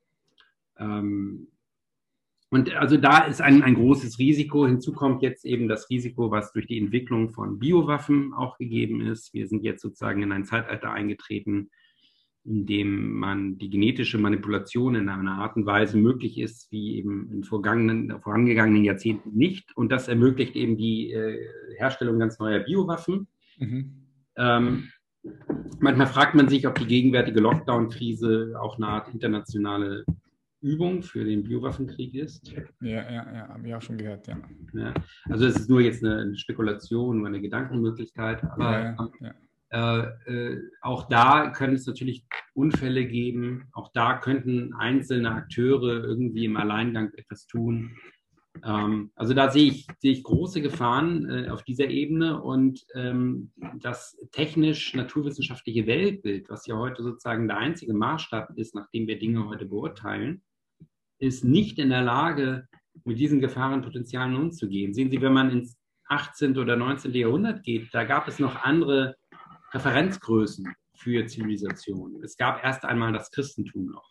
Das eine bestimmte Werteordnung festlegte, du sollst nicht töten und du sollst nicht lügen und so weiter und so fort. Und, ähm, ähm, und dann gab es aber auch äh, eine bedeutende Philosophie, eine Philosophie, die so bedeutend ist, dass sie bis heute eigentlich nicht wirklich Nachfolger gefunden hat. Mhm. Ähm, äh, große, komplexe Gedankengebäude, die in der Lage waren, nicht nur Politik zu erklären, historische Prozesse zu erklären, die Menschheitsgeschichte irgendwie zu erklären, sondern auch ästhetische Theorien entwickelte, mit denen es möglich war, Kunst zu verstehen oder die Ursprung der Religion zu deuten und so weiter. Also große, komplexe Gedankengebäude, die heute gar nicht mehr angestrebt werden. Es traut sich heute gar keiner mehr, äh, Theorien zu entwerfen, die versuchen, die gesamte Welt zu erklären. Aber das hat es damals gegeben und daraus entsprang, hat sich ein Bewusstsein entwickelt, ein Bewusstsein, das auch Verantwortung übernehmen konnte, das die Kraft zum Konzept hatte, von der ich vorhin gesprochen habe, die uns heute fehlt. Äh, dann gab es die große Kunst. Äh, also ein Mensch, der an der klassischen Musik, äh, von der klassischen Musik beeinflusst ist, der äh, Jahre seines Lebens damit zugebracht hat, Literatur zu studieren, der hat natürlich eine andere, einen anderen Blick auf die Welt, der ähm, äh, wird verantwortungsvoller mit der Realität umgehen als jemand, dem ästhetische Bildung fehlt.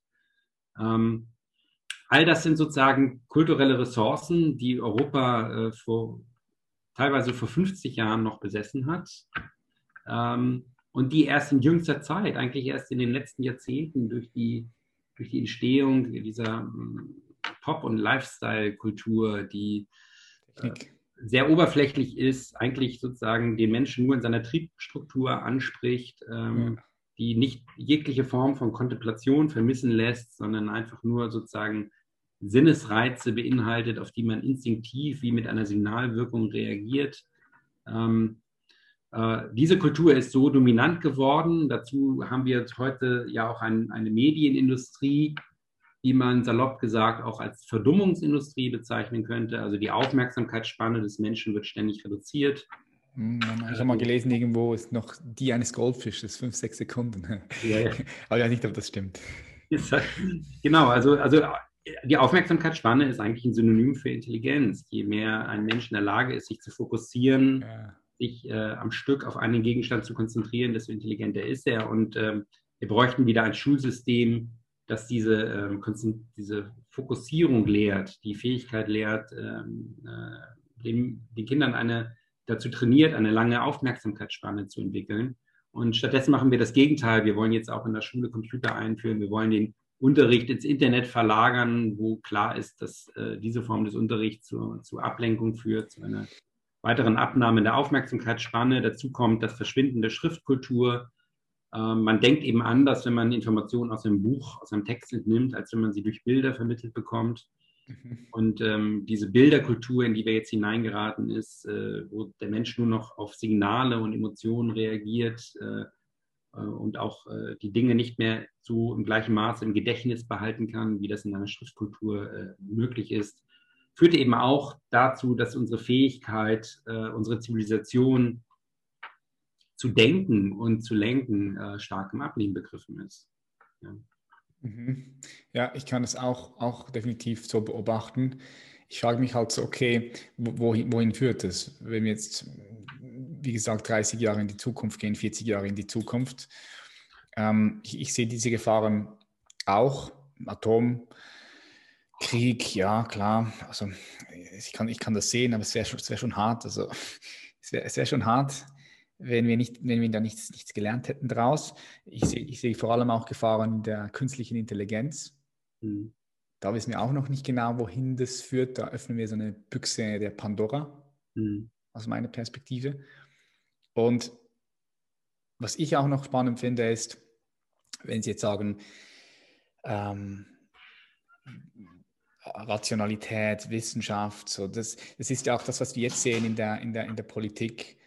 Also wir entscheiden aufgrund der Wissenschaft, welche Maßnahmen kommen. Also die Wissenschaft ist so, sind so wie die Religionen früher. Die Politik bezieht sich darauf.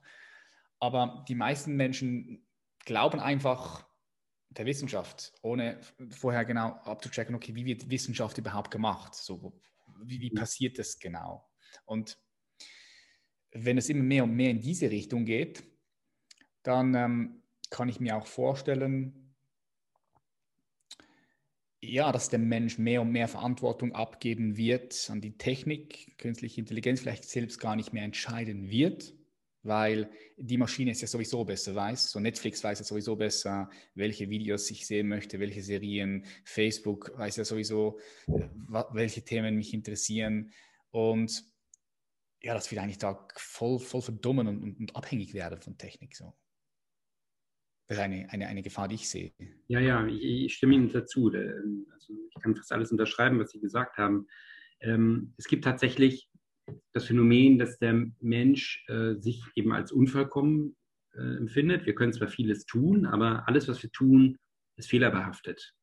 Also wenn wir Auto fahren, können wir einen Unfall machen und so weiter. Und was wir an der Technik bewundern, mhm. Ist eben diese Perfektion, dass äh, wenn etwas, der Computer etwas macht oder rechnet, dann ist es sozusagen 100% richtig, ohne Fehler. Und äh, der Mensch äh, gerät in eine Art er fängt an, sich als Mangelwesen gegenüber der technischen Perfektion äh, ja, abzunehmen genau. und fühlt sich gegenüber der Technik äh, immer kleiner, je mehr die Technik sich entwickelt und äh, gibt irgendwann auch äh, vielleicht seine, seine Selbstständigkeit, sein, ähm, seine Liebe zu sich selbst an die Technik ab und versucht, sich erneut zu lieben, indem er sich mit der Technik verbindet. Und das ist jetzt ja ein, eine Art technisch, technologischer Traum, der sich auch im Silicon Valley äh, zu entwickeln scheint, äh, sozusagen eine Art schlechte Utopie, dass man sagt, ähm, die Zukunft gehört sozusagen einer Mischung aus Mensch und Maschine. Hier in Berlin an den U-Bahn-Stationen ist seit mehreren Wochen ein, ein, Plakat zu sehen, ein Werbeplakat. Ich glaube, das macht Werbung für Computerspiele und da ist ein Mensch drauf gebildet, der hier irgendwie ein Kabel hat, das von seinem Kopf zu seinem Auge. Cyborg, ein halber Cyborg schon. Der hat so, so künstliche Augen und ähm, äh, das äh, scheint irgendwie ein, eine Art Utopie zu sein, die in das Vakuum vorstößt, das die verstummenden Religionen und die verstummende Kunst und die verstummende Philosophie überlassen hat. Ähm, und äh, die auch kompatibel ist mit, dem ein, mit der einzigen Institution, an die wir noch glauben, nämlich die Naturwissenschaften.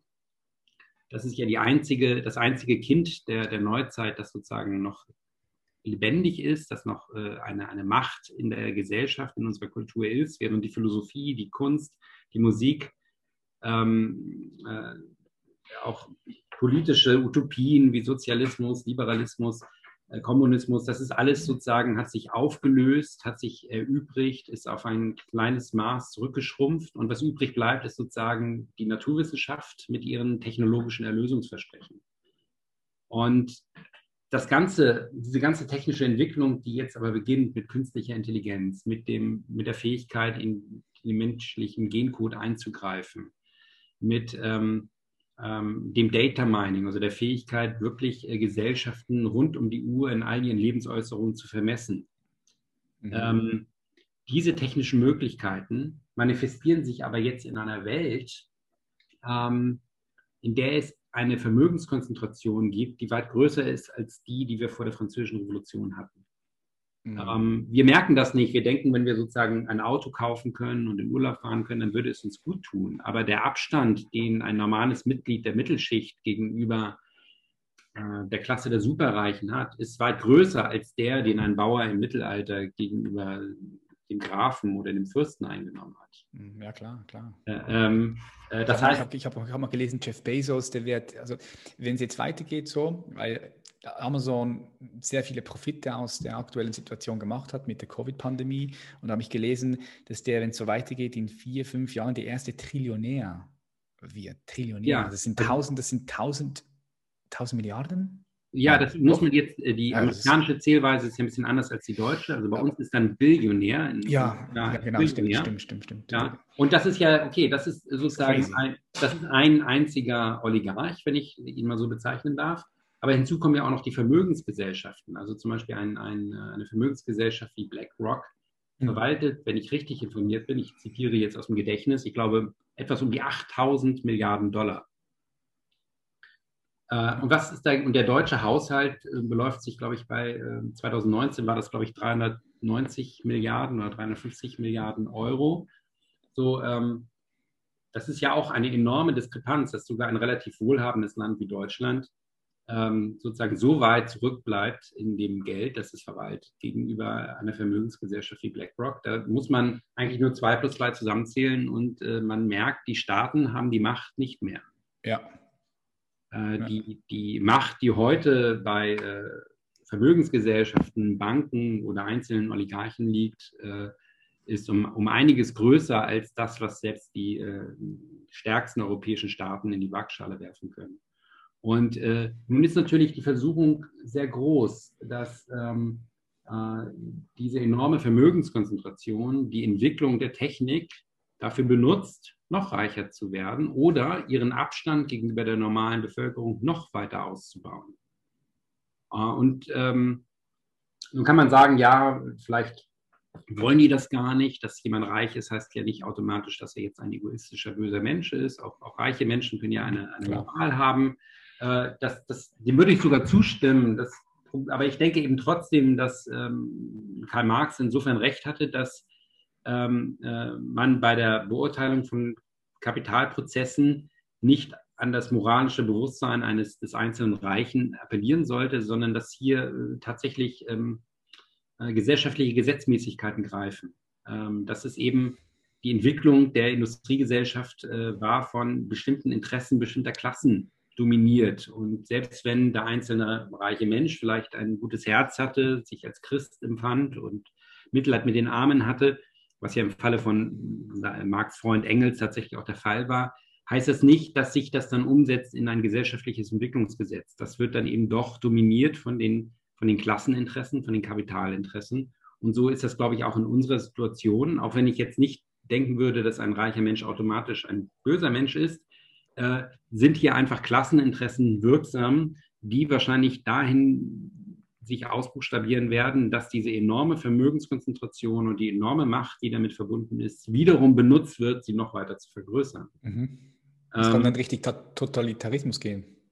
Ja, ein, ein, ein, ein, es ist tatsächlich, glaube ich, die Gefahr einer, einer entstehenden Technokratie, dass sozusagen eine, die neuen technischen Möglichkeiten und die derzeit vorhandenen Vermögenskonzentrationen lassen es tatsächlich denkbar erscheinen, dass äh, heute Räume regierbar sind, die sozusagen in der Vergangenheit nicht regierbar waren. Also das in, im 19. Jahrhundert war es schwierig, ein einziges Land wie Frankreich zu regieren. Ähm, ein Herrscher wusste nicht zwingend, wo seine Widersacher leben, in welchen Häusern, in welcher Etage, was sie wirklich denken. Ähm, man konnte sozusagen nur grobflächig die, die gesellschaftlichen Kräfteverhältnisse ein, äh, einschätzen und hier und dort grobflächig tätig werden. Mhm. Ähm, das galt sogar noch für Diktaturen äh, wie das Dritte Reich, die äh, auch nur einen begrenzten Informationszugriff auf die Gesellschaft hatten, auf, äh, darauf, davon abhängig waren, dass jemand ihnen was zutrug und so weiter und so fort, obwohl sie schon IBM-Lochkarten und so weiter benutzt haben. Aber heute sind wir ja in einer Situation, wo die gesamte Gesellschaft weitestgehend durchleuchtet ist, wo man eigentlich von jedem Bürger wissen kann, zumindest Google weiß das wahrscheinlich, äh, was äh, dieser Bürger gegoogelt hat, äh, welche E-Mails er geschrieben hat, welche Seiten er im Internet aufgerufen hat. Ähm, äh, das ist ja eine, eine, eine Konzentration an Informationen, von der selbst die Staatssicherheit der DDR nur träumen konnte. Und dass diese Information nicht umgesetzt wird in politische Macht, ist sehr, sehr unwahrscheinlich. Es ist sozusagen viel wahrscheinlicher, dass aus, dieser, ähm, aus diesem Informationsvorsprung, also man muss sich ja vorstellen, diese ganzen Informationen darüber, was wir googeln, welche Seiten wir im Internet aufrufen, diese Informationen bleiben ja nicht mehr in Deutschland oder in der Schweiz, sondern die gelangen wahrscheinlich in das Zentrum der heutigen westlichen Welt, in die USA und werden an einem Ort gebündelt und gespeichert. Äh, Edward Snowden hat das ja auch öffentlich gemacht, äh, dass es solche Programme gibt zur, zur Informationssammlung auf globaler, internationaler Ebene. Ähm, und was dann mit diesen Informationen passiert, äh, also dass diese Informationen einfach nur abgespeichert werden und dann nichts mit ihnen passiert, ist, ich würde sagen, das ist unwahrscheinlich. Es ist viel wahrscheinlicher, dass eine Möglichkeit, die da ist, auch genutzt wird, als dass sie nicht genutzt wird. Ähm, es wäre, also um da einen Vergleich in der Vergangenheit zu führen, also als die chemische Industrie sich entwickelt, bestand natürlich die Möglichkeit, dass man aus den neuen Möglichkeiten der Chemie, dass man sie nicht dazu benutzt, Giftgas zu entwickeln. Mhm. Aber als dann die Kriegssituation da war und die Möglichkeit durch die chemische Industrie gegeben war, hat man es dann eben entwickelt und noch eingesetzt. Und als die Kernspaltung erfunden wurde, bestand die Möglichkeit, dass man nicht die Atombombe baut. Und es gab tatsächlich einige Physiker, die moralische Skrupel hatten, das zu tun und sich dem verweigert haben oder gezögert haben. Aber am Ende wurde die Bombe gebaut. Und jetzt sind wir eben auch an einem Punkt, wo qua technischer Entwicklung die Möglichkeit besteht, große geografische Räume informationstechnisch zu beherrschen und alle Informationen von vielen verschiedenen Bevölkerungen an einem Ort zu speichern. Und die Chance, dass diese Möglichkeit nicht genutzt wird, ist ähnlich gering wie die Chance, dass die Atombombe nicht gebaut wurde, als es möglich war, sie zu bauen. Mhm. Mhm. Was, was glauben Sie, warum es immer wieder zu, zu solchen Konfliktpotenzial kommt? Ist die Natur des Menschen, sind es die Bedürfnisse, die uns, die uns dort hinbringen? Ist es, ist es das Ego, was, was nicht gestillt werden kann und was, was, was, was wichtig ist, dass es transzendiert wird? Wie, ja, wo sehen Sie da diese Ursprung? Wenn naja, wir also zurückblicken also in die Geschichte, dann ist es ja immer wieder, es ist immer wieder diese Konflikte, Konfliktpotenzial überall. So. Also ich, ich glaube, es gibt, äh, es gibt ähm, zwei äh, dominante Faktoren. Das eine sind eben die Entwicklungsgesetze des Kapitalismus, die äh, eben zu, zu, einem permanenten Klassenkampf führen, äh, der, wie gesagt, auch vonstatten geht, wenn einzelne Mitglieder einer bestimmten Gesellschaftsschicht, meinetwegen auch sehr reiche Menschen damit nicht einverstanden sind. Trotzdem vollzieht sich dieser äh, setzen sich diese Interessen durch. Und wir haben eben jetzt eine Situation, wo die normale Bevölkerung ähm, sozusagen kein Klassenbewusstsein mehr hat, ihre eigenen Interessen nicht richtig artikulieren kann, während sozusagen ähm, äh, die dort, wo das Vermögen sich bündelt, wo es sich konzentriert, sozusagen ein permanentes Klassenbewusstsein existiert. Also ein, ein, ein Mensch der Mittelschicht kann vergessen, dass er zur Mittelschicht gehört, wenn er irgendwie gerade sich ein neues Auto gekauft hat oder gerade kurz beruflichen Erfolg gehabt hat, dann denkt er, er hat es geschafft. Aber ab einer bestimmten Vermögenskonzentration vergisst man nicht mehr, dass man, ein, dass man reich ist. Und dort ist immer sozusagen ein, ein Klassenbewusstsein vorhanden, das eben in den unteren Schichten der Gesellschaft fehlt. Und auf diese Weise, ähm, und dazu haben natürlich, äh, hat das Kapital, hat Vermögen noch eine ganz andere Möglichkeit, auf Politik einzuwirken, ganz andere Ausgangsbedingungen so dass es klar ist, dass der politische Prozess im Sinne der Vermögenskonzentration vonstatten geht und die, die äh, Mächte, die versucht haben, das auszugleichen, eine organisierte Arbeiterschaft, Gewerkschaften, Sozialdemokraten, auch äh, sozialistische Staaten, ähm, äh, Intellektuelle mit ihren kritischen äh, Buchveröffentlichungen und Artikeln, äh, all das ist sozusagen, all das hat seine Macht verloren. All das ist sozusagen ausgedünnt, erschöpft, äh, und äh, kann äh, dem keinen Widerstand mehr leisten. Das ist sozusagen der eine Faktor, der dahin führt. Der zweite das Faktor. System, also das System eigentlich, ja, das System. Ja, das kapitalistische ja. System in seiner Gesetzmäßigkeit. Ja. Und, ähm, und das zweite Faktor ist, äh, darüber hatte ich auch einen Artikel veröffentlicht, der bei Multipolar erschienen ist, äh, vor einem halben Jahr, glaube ich. Äh, das ist das naturwissenschaftliche Weltbild an sich. Ähm, mhm.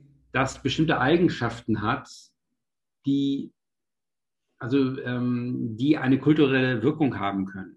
Ähm, dass Wissenschaft nicht einfach im luftleeren Raum stattfindet, sondern sozusagen auf die Gesellschaft ausstrahlt, sieht man am Beispiel des Darwinismus. Also der Darwinismus ist erstmal eine ganz normale wissenschaftliche Theorie, die aber in der ersten Hälfte des 20. Jahrhunderts äh, zunehmend dazu verwendet wurde, die Gesellschaft zu deuten und Sozialpolitik zu beeinflussen. Und äh, es gab lange vor den Nazis, bereits in der angelsächsischen Welt, teilweise auch in Deutschland, ähm, äh, Philosophien, die sagten, ja, äh, die moderne Gesellschaft führt dazu, dass äh, behinderte Menschen sich zu stark vermehren oder schlechte Gene, die, die Armen haben mehr Kinder als die wirtschaftlich Erfolgreichen und so weiter. Und es kommt zu einer Verunreinigung des Genpools. Solche Theorien kursierten in, in Europa äh, des frühen 20. Jahrhunderts. Und aus dieser Welle, aus dieser Tendenz äh, ist dann ja auch das Dritte Reich und die Ideologie der Nazis hervorgegangen. Also ja, klar, das ist ein Beispiel dafür, wie eine wissenschaftliche Theorie, die an sich erstmal wertneutral ist, die einfach nur eine Denkmöglichkeit ausbuchstabiert, sich an der Empirie auch abarbeitet, dass also eine solche Theorie am Ende ähm, einen negativen Einfluss auf die Politik haben kann und dann daraus politische Konsequenzen abgeleitet werden, die der einzelne Darwinist, der als Forscher tätig ist, vielleicht gar nicht ableiten würde. Mhm. Mhm. So. Und es musste dann erst die Katastrophe des Zweiten Weltkriegs äh, passieren, um, um uns wieder davon, von dieser Abirrung zu teilen. Und, äh, und etwas Ähnliches passiert jetzt auch insgesamt mit den Naturwissenschaften. Also die Naturwissenschaften haben ja ein Weltbild, ähm, das ganz auf, wie soll ich sagen, ähm, es kennt nur die äußere Welt. Also wir haben ja alle, Sie und ich und jeden Menschen, den wir kennen, er hat ja das Bewusstsein von einem Innenraum. Wir, mhm, Subjekt. Ja, wir, wir, wir haben ja. das Bewusstsein, dass wir äh, selbst Gedanken haben, Träume haben, uns fühlen äh, und äh, wir stehen einer äußeren Welt gegenüber, die aus harter Materie besteht, die aus ähm, Naturgesetzen, von Naturgesetzen gelenkt wird. Und wir fühlen, jeder von uns fühlt diesen Innensatz, Gegensatz zwischen innen und außen. Und äh, jeder von uns fühlt auch, zumindest subjektiv, glaubt man in der Regel daran, dass man frei ist, dass man entscheiden kann, was man macht. Dass man sein Leben, gerade das ist ja auch Teil ihrer beruflichen Tätigkeit, dass sie versuchen, Leute daran zu erinnern, dass sie sich frei entscheiden können, dass sie auch ihren beruflichen Werdegang verändern können und so weiter. Ähm, unter anderem, ja. Ja, unter anderem, gut. Äh, und ähm, und äh, die Naturwissenschaft äh, kennt das aber nicht. Die Naturwissenschaft kennt nur die äußere Welt. Und wenn die Naturwissenschaft, die Naturwissenschaft ist, hat sich in, entwickelt eben aus der Physik heraus. Die, äh, die ersten naturwissenschaftlichen Erkenntnisse betrafen sozusagen den Umlauf der Planetenbahn, die Fallgesetze und so weiter. Und von dort aus hat man den, dieses naturwissenschaftliche Weltbild immer weiter erweitert, bis hin auf den Menschen selbst, seine Psychologie, seine Biologie und heute versuchen wir auch die Menschen nach einem Weltbild zu deuten, das eigentlich nur das Außen kennt. Also wir sagen dann zum mhm. Beispiel, ja, der Mensch ähm, hat eine, glaubt, eine Innenwelt zu haben, aber eigentlich ist diese Innenwelt nur sein Gehirn. Und ähm, wenn man da jetzt irgendwie einen Sensor im Gehirn einbaut, einen Stromschlag gibt, dann hat das auch sofort psycho psychologische Auswirkungen. Äh, das beweist, ähm, dass der Mensch eigentlich auch im Äußeren verankert ist. Wir, wir glauben nur, wir hätten diese Innenwelt. In Wirklichkeit werden wir von unserer Gehirnchemie gelenkt und dass ich jetzt ähm, eine bestimmte Partei gewählt habe, liegt eben in meiner, an meiner spezifischen Gehirnchemie. Und mein, mein, mein Bruder oder meine Schwester haben eine andere Gehirnchemie und die wählen deswegen eine andere Partei. Mhm. Ähm, äh, sozusagen das ist sozusagen das Weltbild, an das wir teilweise unbewusst glauben. Mhm, mh. wir, wir denken ja nicht jeden Tag neu darüber nach, aber äh, meine Arbeit beschäftigt sich damit. Meine Arbeit beschäftigt sich mit diesem Innenraum, mhm. Bewusstsein. Ja. Ja, und äh, die Naturwissenschaften haben aber keinen Ort dafür. Sie müssen eigentlich letztlich sagen, dass es diesen Innenraum nicht gibt. Ja, ja. Und, äh, und sie müssen letztlich auch sagen, dass ähm, und unsere Idee, dass wir frei sind, eigentlich eine Einbildung ist. Da gibt es ja auch diese, diese berühmten äh, diese Experimente aus der Neurologie, wo ein Neurologe sagt, ja, bevor sie irgendwie äh, aufgestanden sind, hat ihr Gehirn schon das Signal gegeben, dass sie jetzt in einer Sekunde aufstehen wollen. Also haben sie sich diese Entscheidung nur eingebildet. Ähm, äh, das sind sozusagen Versuche, den Menschen auf das Außen zurückzuführen. Und äh, wenn man sich dann dieses Außen genau anguckt, äh, an das die Naturwissenschaften glaubt, das sie sozusagen zugrunde legt, dann ist das eben ein Außen, das aus lauter Atomen besteht, als kleinsten Teilchen. Und diese kleinsten Teilchen werden als tot angesehen, als, als eben rein materielle Krümel, äh, ähm, Kugeln. Und nun, unser naturwissenschaftliches Weltbild sagt uns zwar, ja, aus diesen Atomen entstehen dann irgendwie Moleküle, aus den Molekülen entstehen Aminosäuren, aus denen entstehen irgendwann Zellen und aus den Zellen entstehen irgendwann Lebewesen, die scheinbar lebendig sind und die willkürlich handeln können. Aber diese Willkür ähm, scheint wie eingebildet zu sein, weil äh, sozusagen mit den Naturwissenschaften auch die Vorstellung einhergeht, wenn wir nur jedes Teilchen an jedem Ort exakt messen könnten, wenn wir ein exaktes Foto von dem Zustand des Gehirns in einem Moment hätten, dann könnten wir alles weitere daraus ableiten. Dann könnten wir quasi auch das Handeln eines Tieres oder eines Menschen ausrechnen. Der Mensch ist eigentlich auch nur ein Bioroboter, der uns wie lebendig erscheint, weil die die chemischen Prozesse in seinem Gehirn sind so komplex, dass wir sie noch nicht ausrechnen können. Könnten, hätten wir aber genug Wissen, könnten wir sie ausrechnen und dann wäre auch der Mensch oder das Tier nur ein biologischer Roboter. Dann wäre er einbegriffen in die große Kausalkette, die sich vom Urknall bis heute abrollt. Ähm, und äh, es gibt sozusagen eine, eine kausale Verbindung, die jedes Ereignis im Moment in die Vergangenheit, mit der Vergangenheit verbindet und man könnte diese Kausalkette theoretisch bis zum Urknall zurückverfolgen. Und es hat eben seit diesem Urknall keinen Freiheitsmoment gegeben. Alles geschieht aus, aus Notwendigkeit. Die, die, äh, jeder Vorgang löst den nächsten aus. Es ist eine riesige Ableitungskette, in der auch der Mensch einbegriffen ist, da er eben auch nur ein Wesen ist, das im Außen verankert ist, weil er ein Gehirn hat. Und das Gehirn ist ja auch ein materieller Gegenstand. Mhm. mhm.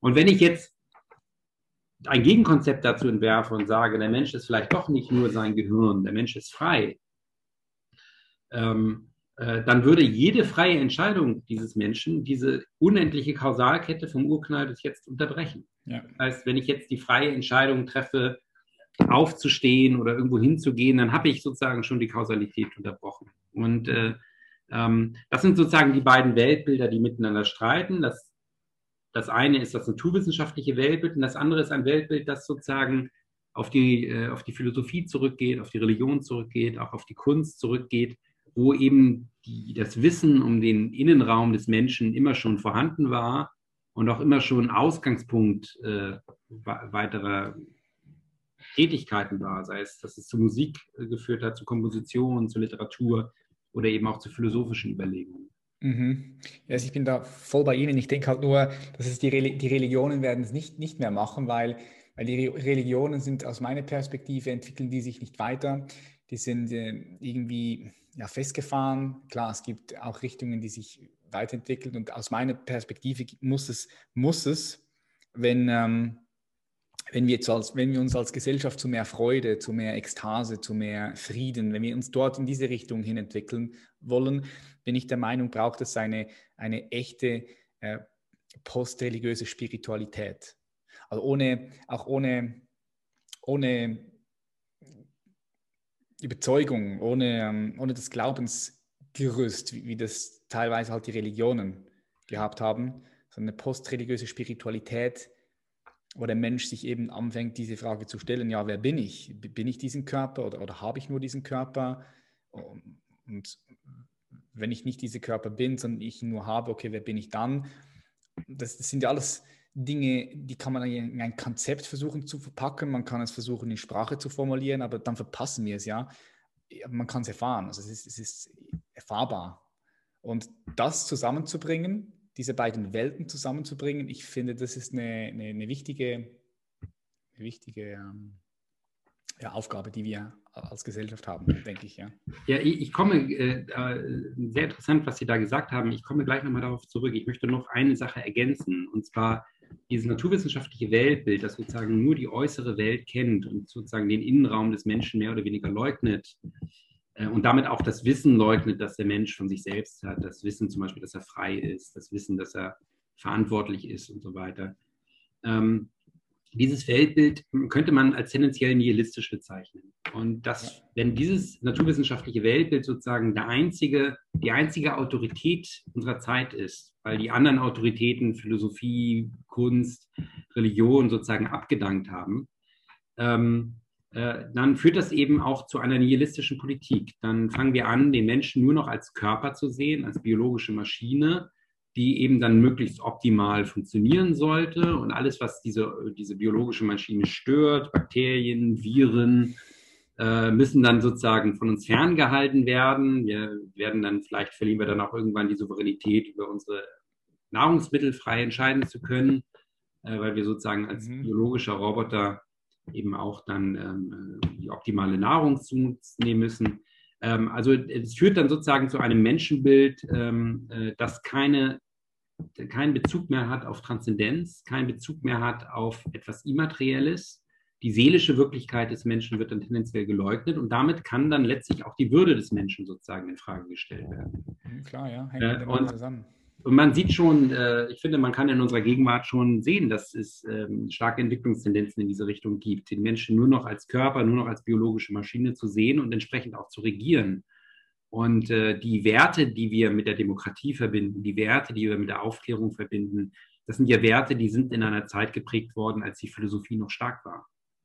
Und jetzt, wo mhm. die Philosophie sozusagen keine gesellschaftliche Macht mehr hat und die Naturwissenschaft scheinbar die einzige anerkannte Institution in der äh, anerkannte geistige Institution der heutigen Gesellschaft ist, ähm, äh, werden eben auch die Werte in Frage gestellt, die sich auf der Philosophie begründen und nicht auf der Naturwissenschaft. Und das sind Werte, die sich auf die Würde des Menschen beziehen, auf sein, sein, seine, seine, seine seelische Existenzform, seine Gewissensfreiheit, sein Verantwortungsbewusstsein, seine, überhaupt sein Freiheitspotenzial. Ähm, und um jetzt nochmal auf die Religion zurückzukommen, Sie meinten, die Religionen machen es nicht mehr, die seien zu verkrustet, zu das ist meine Perspektive. Stark. Also ist, ja, so ein bisschen stark geworden. So, es ist, ja. Ich meine, wenn wir jetzt das Christentum anschauen und der Papst immer noch sagt, ja, er kann die Homosexuellen nicht, nicht, nicht irgendwie nicht, nicht akzeptieren. Es ist also, ja. Und, und zudem, und zudem, und zudem haben sie auch viel Schaden angerichtet. Also ich will, müssen es so sehen, ja, sie haben Schaden angerichtet und natürlich unser ganzes Fundament, auf was wir jetzt sind, haben wir den Religionen zu verdanken. Also ich bin nicht der, der sagt, scheiß Religionen, schlechte Religion. Nee, ich, ich, ich will es halt möglichst ganzheitlich betrachten. Also ähm, ich, ich, verstehe sozusagen Ihre Frustration. Also ähm, hier in Berlin ähm, äh, ist ja die evangelische Kirche recht stark und die fällt eben auch auf mit ähm, äh, politischer Korrektness und äh, mhm. sozusagen zum Handlanger aktueller politischer Tendenzen. Und das ist natürlich sehr traurig äh, mit anzusehen. Und die Aufgabe der Kirche läge eigentlich woanders. Ähm, insofern stimme ich hinzu, dass die aktuelle, äh, die Religionen, die wir heute haben, erstarrt sind. Ähm, gleichzeitig hm, glaube ich aber, dass wir, dass auch eine Gefahr darin besteht, wenn wir alles aus der Gegenwart entscheiden. Also wenn wir sagen, ähm, wenn wir sozusagen jedem neuen religiösen Trend folgen und versuchen darin dann unser Heil zu suchen. Weil äh, so wie die Situation jetzt ist, würden das dann wahrscheinlich so New Age-Trends sein. Aber das, das, sehe ich, das sehe ich als sehr oberflächlich. Die, ja, die, ja. Also die Flachland-Spiritualität, so wie es Ken Wilber, Wilber nennt. Ja, da, ja. Äh, aber sowas könnte dann eben dominant werden. Also wenn ein Vakuum entsteht, dann wird das eben von etwas Naheliegendem gefüllt. Und, ähm, äh, und wenn jetzt sozusagen eine neue Religiosität auftauchen würde, wäre das mit hoher Wahrscheinlichkeit sozusagen eine polytheistische Religiosität, die ähm, ähm, sozusagen versucht, bestimmte Elemente des Irdischen göttlich aufzuladen, ob das irgendwie die Sexualität ist oder die, äh, die Natur ist oder ein sozusagen. Ähm, und darin sehe ich auch eine gewisse Gefahr, weil wenn man sozusagen ähm, zum Beispiel den Nationalsozialismus äh, analysiert, dann ähm, kann man feststellen, dass der Nationalsozialismus ja auch schon eine Art Religion war, mhm. der äh, die starke politistische Tendenzen hatte. Also es gab sozusagen diese, diesen Blut- und Bodenkult bei den Nazis, diesen Versuch, sich diesen Ahnenkult, sich mit dem Ahnenerbe zu äh, befassen. Expeditionen wurden in alle möglichen Teile der Welt geschickt, nach Tibet. Äh, es gab ähm, äh, diesen Opferkult ähm und auch okkulte Tendenzen in der Nazi-Führung selbst, die teilweise irgendwie auch mit Ritualen verbunden war und mit magischen Vorstellungen. Ja, es gibt ähm, eine, gute, eine gute Doku am Film äh, auf Netflix. Ähm, wie heißt der?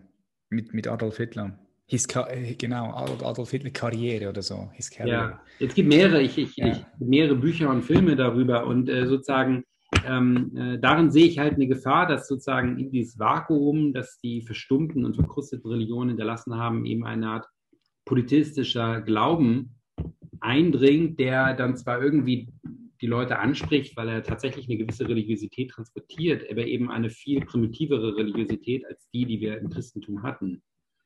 Ähm, ich verstehe aber auch, dass mit den Kirchen, wie sie heute sind, auch eigentlich äh, kaum noch etwas zu leisten ist. Und ähm, meine Antwort oder was ich versuche in meinen Texten zu, zu zeigen, ist, ich versuche zumindest ein historisches Bewusstsein davon zu erzeugen, was wir dem Christentum verdanken, was mhm. Christen, wie das Christentum unsere Kultur geprägt hat. Also das, ich bin zum Beispiel der Meinung, dass es ohne das Christentum gäbe es die klassische Musik nicht. In einer, im, also wenn man sich die Musik anderer ähm, Kulturkreise anhört, die von einer anderen Religion geprägt sind, dann klingt diese Musik sehr anders. Ja. Während man in der klassischen Musik tatsächlich sozusagen die Werteordnung des Christentums halt in Noten gegossen wiederfindet. Also ähm, Mitgefühl, Passion, mhm. Trauer, ähm, Schmerz. Das sind ja alles sozusagen äh, Affekte, die im Christentum positiv aufgeladen sind, die aber in anderen Kulturkreisen negativ äh, gesehen werden. Da, da ist mhm. Schmerz oder Mitleid oder das wird dort vielleicht als Schwäche gesehen, darüber spricht man nicht und das drängt man weg. Und eine Kultur, die dann in diesem eine Musik, die dann in diesem Kulturkreis entsteht, wird dann auch anders klingen.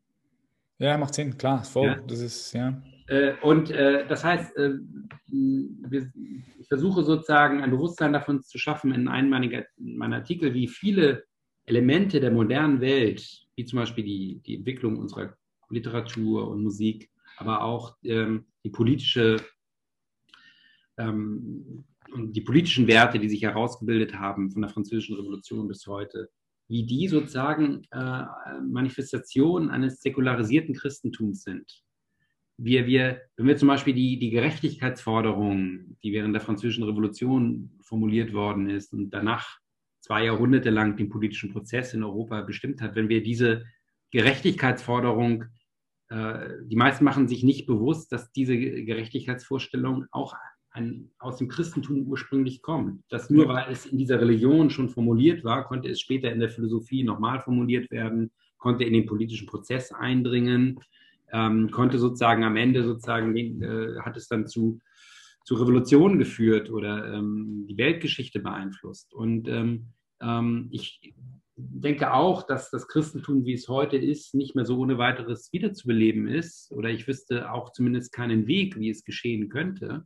Vielleicht gibt es einen, den ich nicht sehe. Ja, ich denke, es ah. wird ohne, ohne, ohne, ohne Religion passieren, also in der Spiritualität. Darum sage ich postreligiöse Spiritualität. Und äh, Spiritualität ist auch so ein missbrauchtes Wort. es ist so, darüber könnte man wieder einen ganzen neuen Loop aufmachen. Ähm, Jedenfalls, aber, ja. ich, ich, versuche sozusagen, es gibt auch so ein hm, oft unreflektiert wiederholte Negativ, Haltung zum Christentum, dass man dann sagt, ja, das Christentum hat die Inquisition hervorgerufen. Ja, gibt's, gibt's. Äh, und äh, ach, die waren ja auch eine Zeit lang, haben sie ja als Ideologie für den Kapitalismus gedient und so weiter. Das ist alles richtig. Ähm, das ist nur ein, Teil, könnte, ist nur ein Teil, ja. Ja, das könnte man aber auch von, vom Hinduismus sagen und vom Konfuzianismus sagen, vom Buddhismus sagen. Also all diese Religionen haben eine Zeit lang als Ideologie fungiert. All diese Religionen haben äh, sind auch in historische Prozesse verstrickt gewesen, die negativ waren. Im Falle des Christentums auch die gewaltsame Missionarisierung ähm, vieler Kolonien, die dann auch zu dramatischen Opfern geführt hat. Das ist alles richtig. Und gleichzeitig äh, gibt es aber auch positive Dinge, die aus diesen Religionen entstanden sind, wie zum Beispiel die Vorstellung von Menschenrechten, die Vorstellung von Würde des Menschen, bestimmte Entwicklungen in der Kunst, in der Musik, äh, in äh, unserem politischen Vorstellungshorizont. Ähm, zum Beispiel das Christentum ist eine Religion der Geschichte. Also im, im Christentum ist äh, das Heilige, das Absolute sozusagen in der Geschichte selbst lokalisiert. Deswegen der Glaube an eine Heilsgeschichte, an eine Wiederkunft Christi, an einen Anfang in der Geschichte, Kreuzigung und Auferstehung Jesu Christi und ein erwartetes Ende. Da ist sozusagen eine Art zeitliche Anspannung. Und diese Zeit, diese, dieses Bewusstsein für Geschichte und für Zeit und für Frist hat sich säkularisiert eben in unser modernes politisches Bewusstsein, in dem wir auch ganz konzentriert sozusagen die Weggabeln der Geschichte verfolgen, versuchen aufzunehmen, versuchen uns darauf zu beziehen, darin zu handeln. In anderen Kulturkreisen gibt es diesen Geschichts- und Zeitbegriff nicht. Da wird, stellt man sich die Geschichte als ein Rad der Wiederholung vor, als etwa als ein Schicksal vor, das sich automatisch vollzieht. Und, ähm, und da konzentrieren sich dann die Bemühungen des einzelnen menschlichen Lebens vielleicht nur darauf, ähm, ähm, die Familie gut zu führen. Und äh, das Ganze wird sozusagen den Politikern überlassen. Und wofür ich mich einsetze, ist, dass man ähm, zumindest ein, ein Bewusstsein davon hat, wo unsere Werte, unsere Denkvorstellungen herkommen, dass sie nicht einfach sozusagen im 20. Jahrhundert plötzlich da waren, sondern dass sie sich auf vergangene Jahrhunderte beziehen. Und wenn man in diesem Bewusstsein lebt und sich vielleicht auch die, die Kunst und die Literatur und die Philosophie der vergangenen Jahrhunderte zumindest ausschnittsweise aneignet, dann, dann kann man auch, dann ist es kein Widerspruch mehr, dann kann man sozusagen mit dem Alten das Neue schaffen. Ja, ja, ich liebe, ich liebe, was Sie sagen. Das ist genau das Beste, Beste hätte, es man nicht formulieren können, weil es halt oft so noch dieses, dieses Schwarz-Weiß-Denken, so entweder oder war schlecht, gut. Nee, äh, so wie Sie es eigentlich gesagt haben, man kann, man kann das von, von einer ganzheitlichen Perspektive sehen und wir alle hängen damit dran. Also wir sind alle beeinflusst aufgrund äh, dieser tausend Jahre alten Geschichten, klar. Das ist, da hängen wir alle noch drin, so von unserem Bewusstsein auch. Hm. Ich würde gerne so auf den, zum Schluss kommen, wir sind schon lange dran, sehe ich. Ähm, stellen Sie sich vor, Sie fliegen auf den Mond, bald wahrscheinlich auch schon möglich, und gucken runter auf die Welt. Sie sehen die Welt, Sie sehen diese verschiedenen Farben, das blaue, Türkis, Sie sehen die roten Wüsten, gelbe Wüsten, den grünen Regenwald.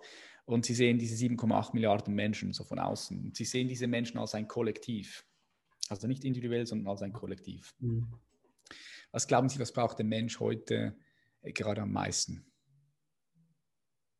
Ähm, er, er, braucht vielleicht am meisten ein, ein Gefühl oder ein Verständnis wieder dafür, was er eigentlich als Mensch ist, was für ein Wunder der Mensch eigentlich ist, dass er ähm, bewusst denken kann, ein Bewusstsein von sich selbst haben kann. Ähm, äh, ich, ich habe auch große Wertschätzung für die Tiere und, und so weiter, aber trotzdem muss man sich, glaube ich, immer des Unterschieds bewusst sein, dass ein Schimpanse oder ein Schwein oder ein Hund niemals Weltzusammenhänge erfassen kann. kann Noch nicht. Wer weiß, wie es aussieht in eine Million Jahre. Genau, jedenfalls so wie die, äh, die Tiere, die Tierwelt heute ist, kann sie das nicht. Der Mensch hat eben die Gabe, ein Bewusstsein von dem Ganzen zu haben. Er kann die Welt als Planet erkennen, er kann äh, den Kosmos zumindest teilweise erkennen, er, er kann ein Bewusstsein vergangener Jahrhunderte haben, in denen er nie gelebt hat. Er kann die Autoren der Antike lesen und eine Verbindung zu ihnen aufbauen. Das sind, das sind schon enorme geistige Möglichkeiten, die, und wenn man in die Vergangenheit geht, äh, also ins 18., 19. Jahrhundert, auch im frühen 20. Jahrhundert, da gab es eine enorme Wertschätzung dieser geistigen Kapazitäten des Menschen. Mhm. Und nach dem Zweiten Weltkrieg hat eine Kulturepoche eingesetzt, in der wir uns plötzlich angefangen haben, mehr für die Sexualität als für den Geist zu interessieren. Äh, plötzlich hat sich das Zentrum des Menschen irgendwie von seinem Kopf in den Unterleib verlagert. Ähm, wir haben das, das wurde damals begründet mit dem Argument, ja, wir haben, wir müssen die Verbindung zur Natur wieder gewinnen, wir müssen das ist auch alles richtig, das will ich auch gar nicht verneinen. Ich denke auch, dass Freud und die Psychoanalyse da durchaus einen, einen richtigen Punkt getroffen hat. Nur insgesamt in seiner langfristigen Entwicklung sind wir jetzt plötzlich irgendwie, befinden wir uns in einer Zeit, in der es gar nicht mehr möglich ist, daran zu erinnern, dass der Mensch eben besondere geistige Kapazitäten hat. äh, dass er etwas kann, was kein Tier kann. Und dass er vielleicht, wenn er verantwortlich ist gegenüber den Tieren, äh, diese Verantwortlichkeit eben aus seinem Bewusstsein stammt. Also wir, es gibt ja auch in, in, in, bei vielen Umweltschützern die Tendenz, sozusagen Mensch und Tier gleichzusetzen. Aber ich glaube, das ist sowohl eine Verleugnung des Menschen als auch eine Verleugnung des Tieres.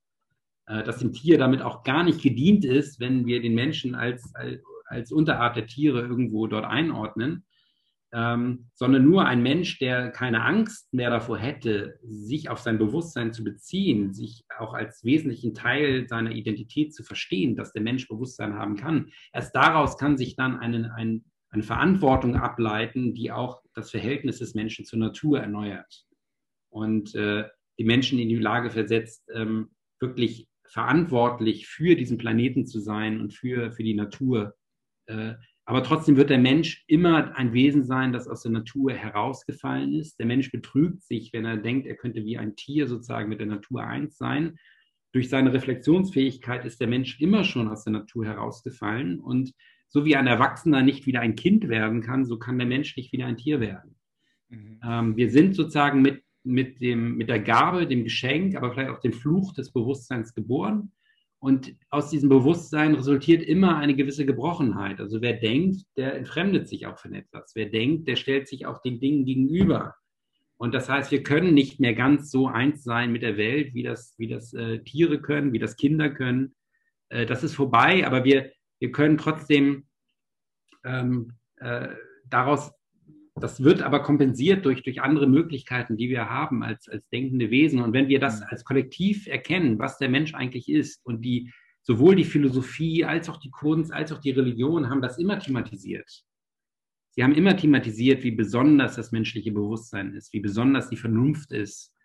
Ähm, und nur in jüngster Zeit bekennen wir uns dazu nicht mehr, ähm, äh, wollen alles irgendwie an den Computer auslagern. An die künstliche Intelligenz. Das wird am Ende nicht funktionieren. Ich glaube auch, dass die künstliche Intelligenz, sie hat zwar die Fähigkeit, äh, enorme Datenmengen zu verarbeiten, Muster zu erkennen. Sie kann vielleicht aus ihrem oder meinem Kaufverhalten ablesen, welche, welches, welche politischen Präferenzen wir haben. Äh, aber sie wird nie in der Lage sein, bewusst zu denken. Zumindest glaube ich nicht in den nächsten. Das glaube ich auch nicht. Nee, ja. Ich, ich denke auch nicht, dass, ja. Es wird ein automatischer Mechanismus sein, der mit unglaublicher Raffinesse abläuft, aber weil eben das letzte Quäntchen Bewusstsein fehlt, kann diese Intelligenz, diese künstliche Intelligenz nie die Verantwortung des Menschen simulieren. Sie bleibt beim Menschen. Mhm. Und natürlich kann der Mensch, der seine Verantwortung versucht, an die Maschine auszulagern, der kann natürlich unglaubliches Unheil anrichten. Mhm, klar. Und wahrscheinlich werden wir in den nächsten Jahrzehnten Beispiele davon sehen, wie sozusagen eine verrückt gewordene oder eine, eine verblendete Elite, die glaubt, sie könnte politische Entscheidungsprozesse an die Maschine auslagern, wie die sozusagen dem Unrecht Tür und, Tür und Tor öffnet. Mhm. Mhm. Ich denke auch nicht, dass Maschinen Bewusstsein äh, haben können oder entwickeln können. Nee, Intelligenz ja, aber Bewusstsein nicht. Ich unterscheide halt da zwischen Denken und Verstand und Bewusstsein. Ähm, ich, ich würde ich stimme Ihnen da voll zu, aber ich denke, es ist beides möglich als Mensch, voll eingebettet zu sein in die Natur nach wie vor und gleichzeitig aber auch mh, hm, mit dem Verstand in, in geistige Sphären einzutauchen. Und in diesem Moment, klar, in diesem Moment bist du wieder mehr weg von der Natur, weil du kannst nicht gleichzeitig im Verstand sein, im Denken sein und gleichzeitig voll hier in dieser Welt, in der, Materi in der materiellen Welt, hier voll in der Gegenwart, das, das beißt sich. Aber ich finde, wir können es gleichzeitig nutzen, so und so, sowohl auch. Es kann sicherlich eine, eine Balance hergestellt werden. Ja, ja, denke ich. Stellen Sie sich vor, Sie hätten die Möglichkeit, ein Werbeplakat zu designen und nochmal, das habe ich. Stellen Sie sich vor, Sie hätten die Möglichkeit, ein Werbeplakat zu designen. Also vielleicht kennen Sie den Super Bowl in Amerika, da schauen Milliarden, ich glaube 1, irgendwas Milliarden Menschen schauen diesen Super Bowl.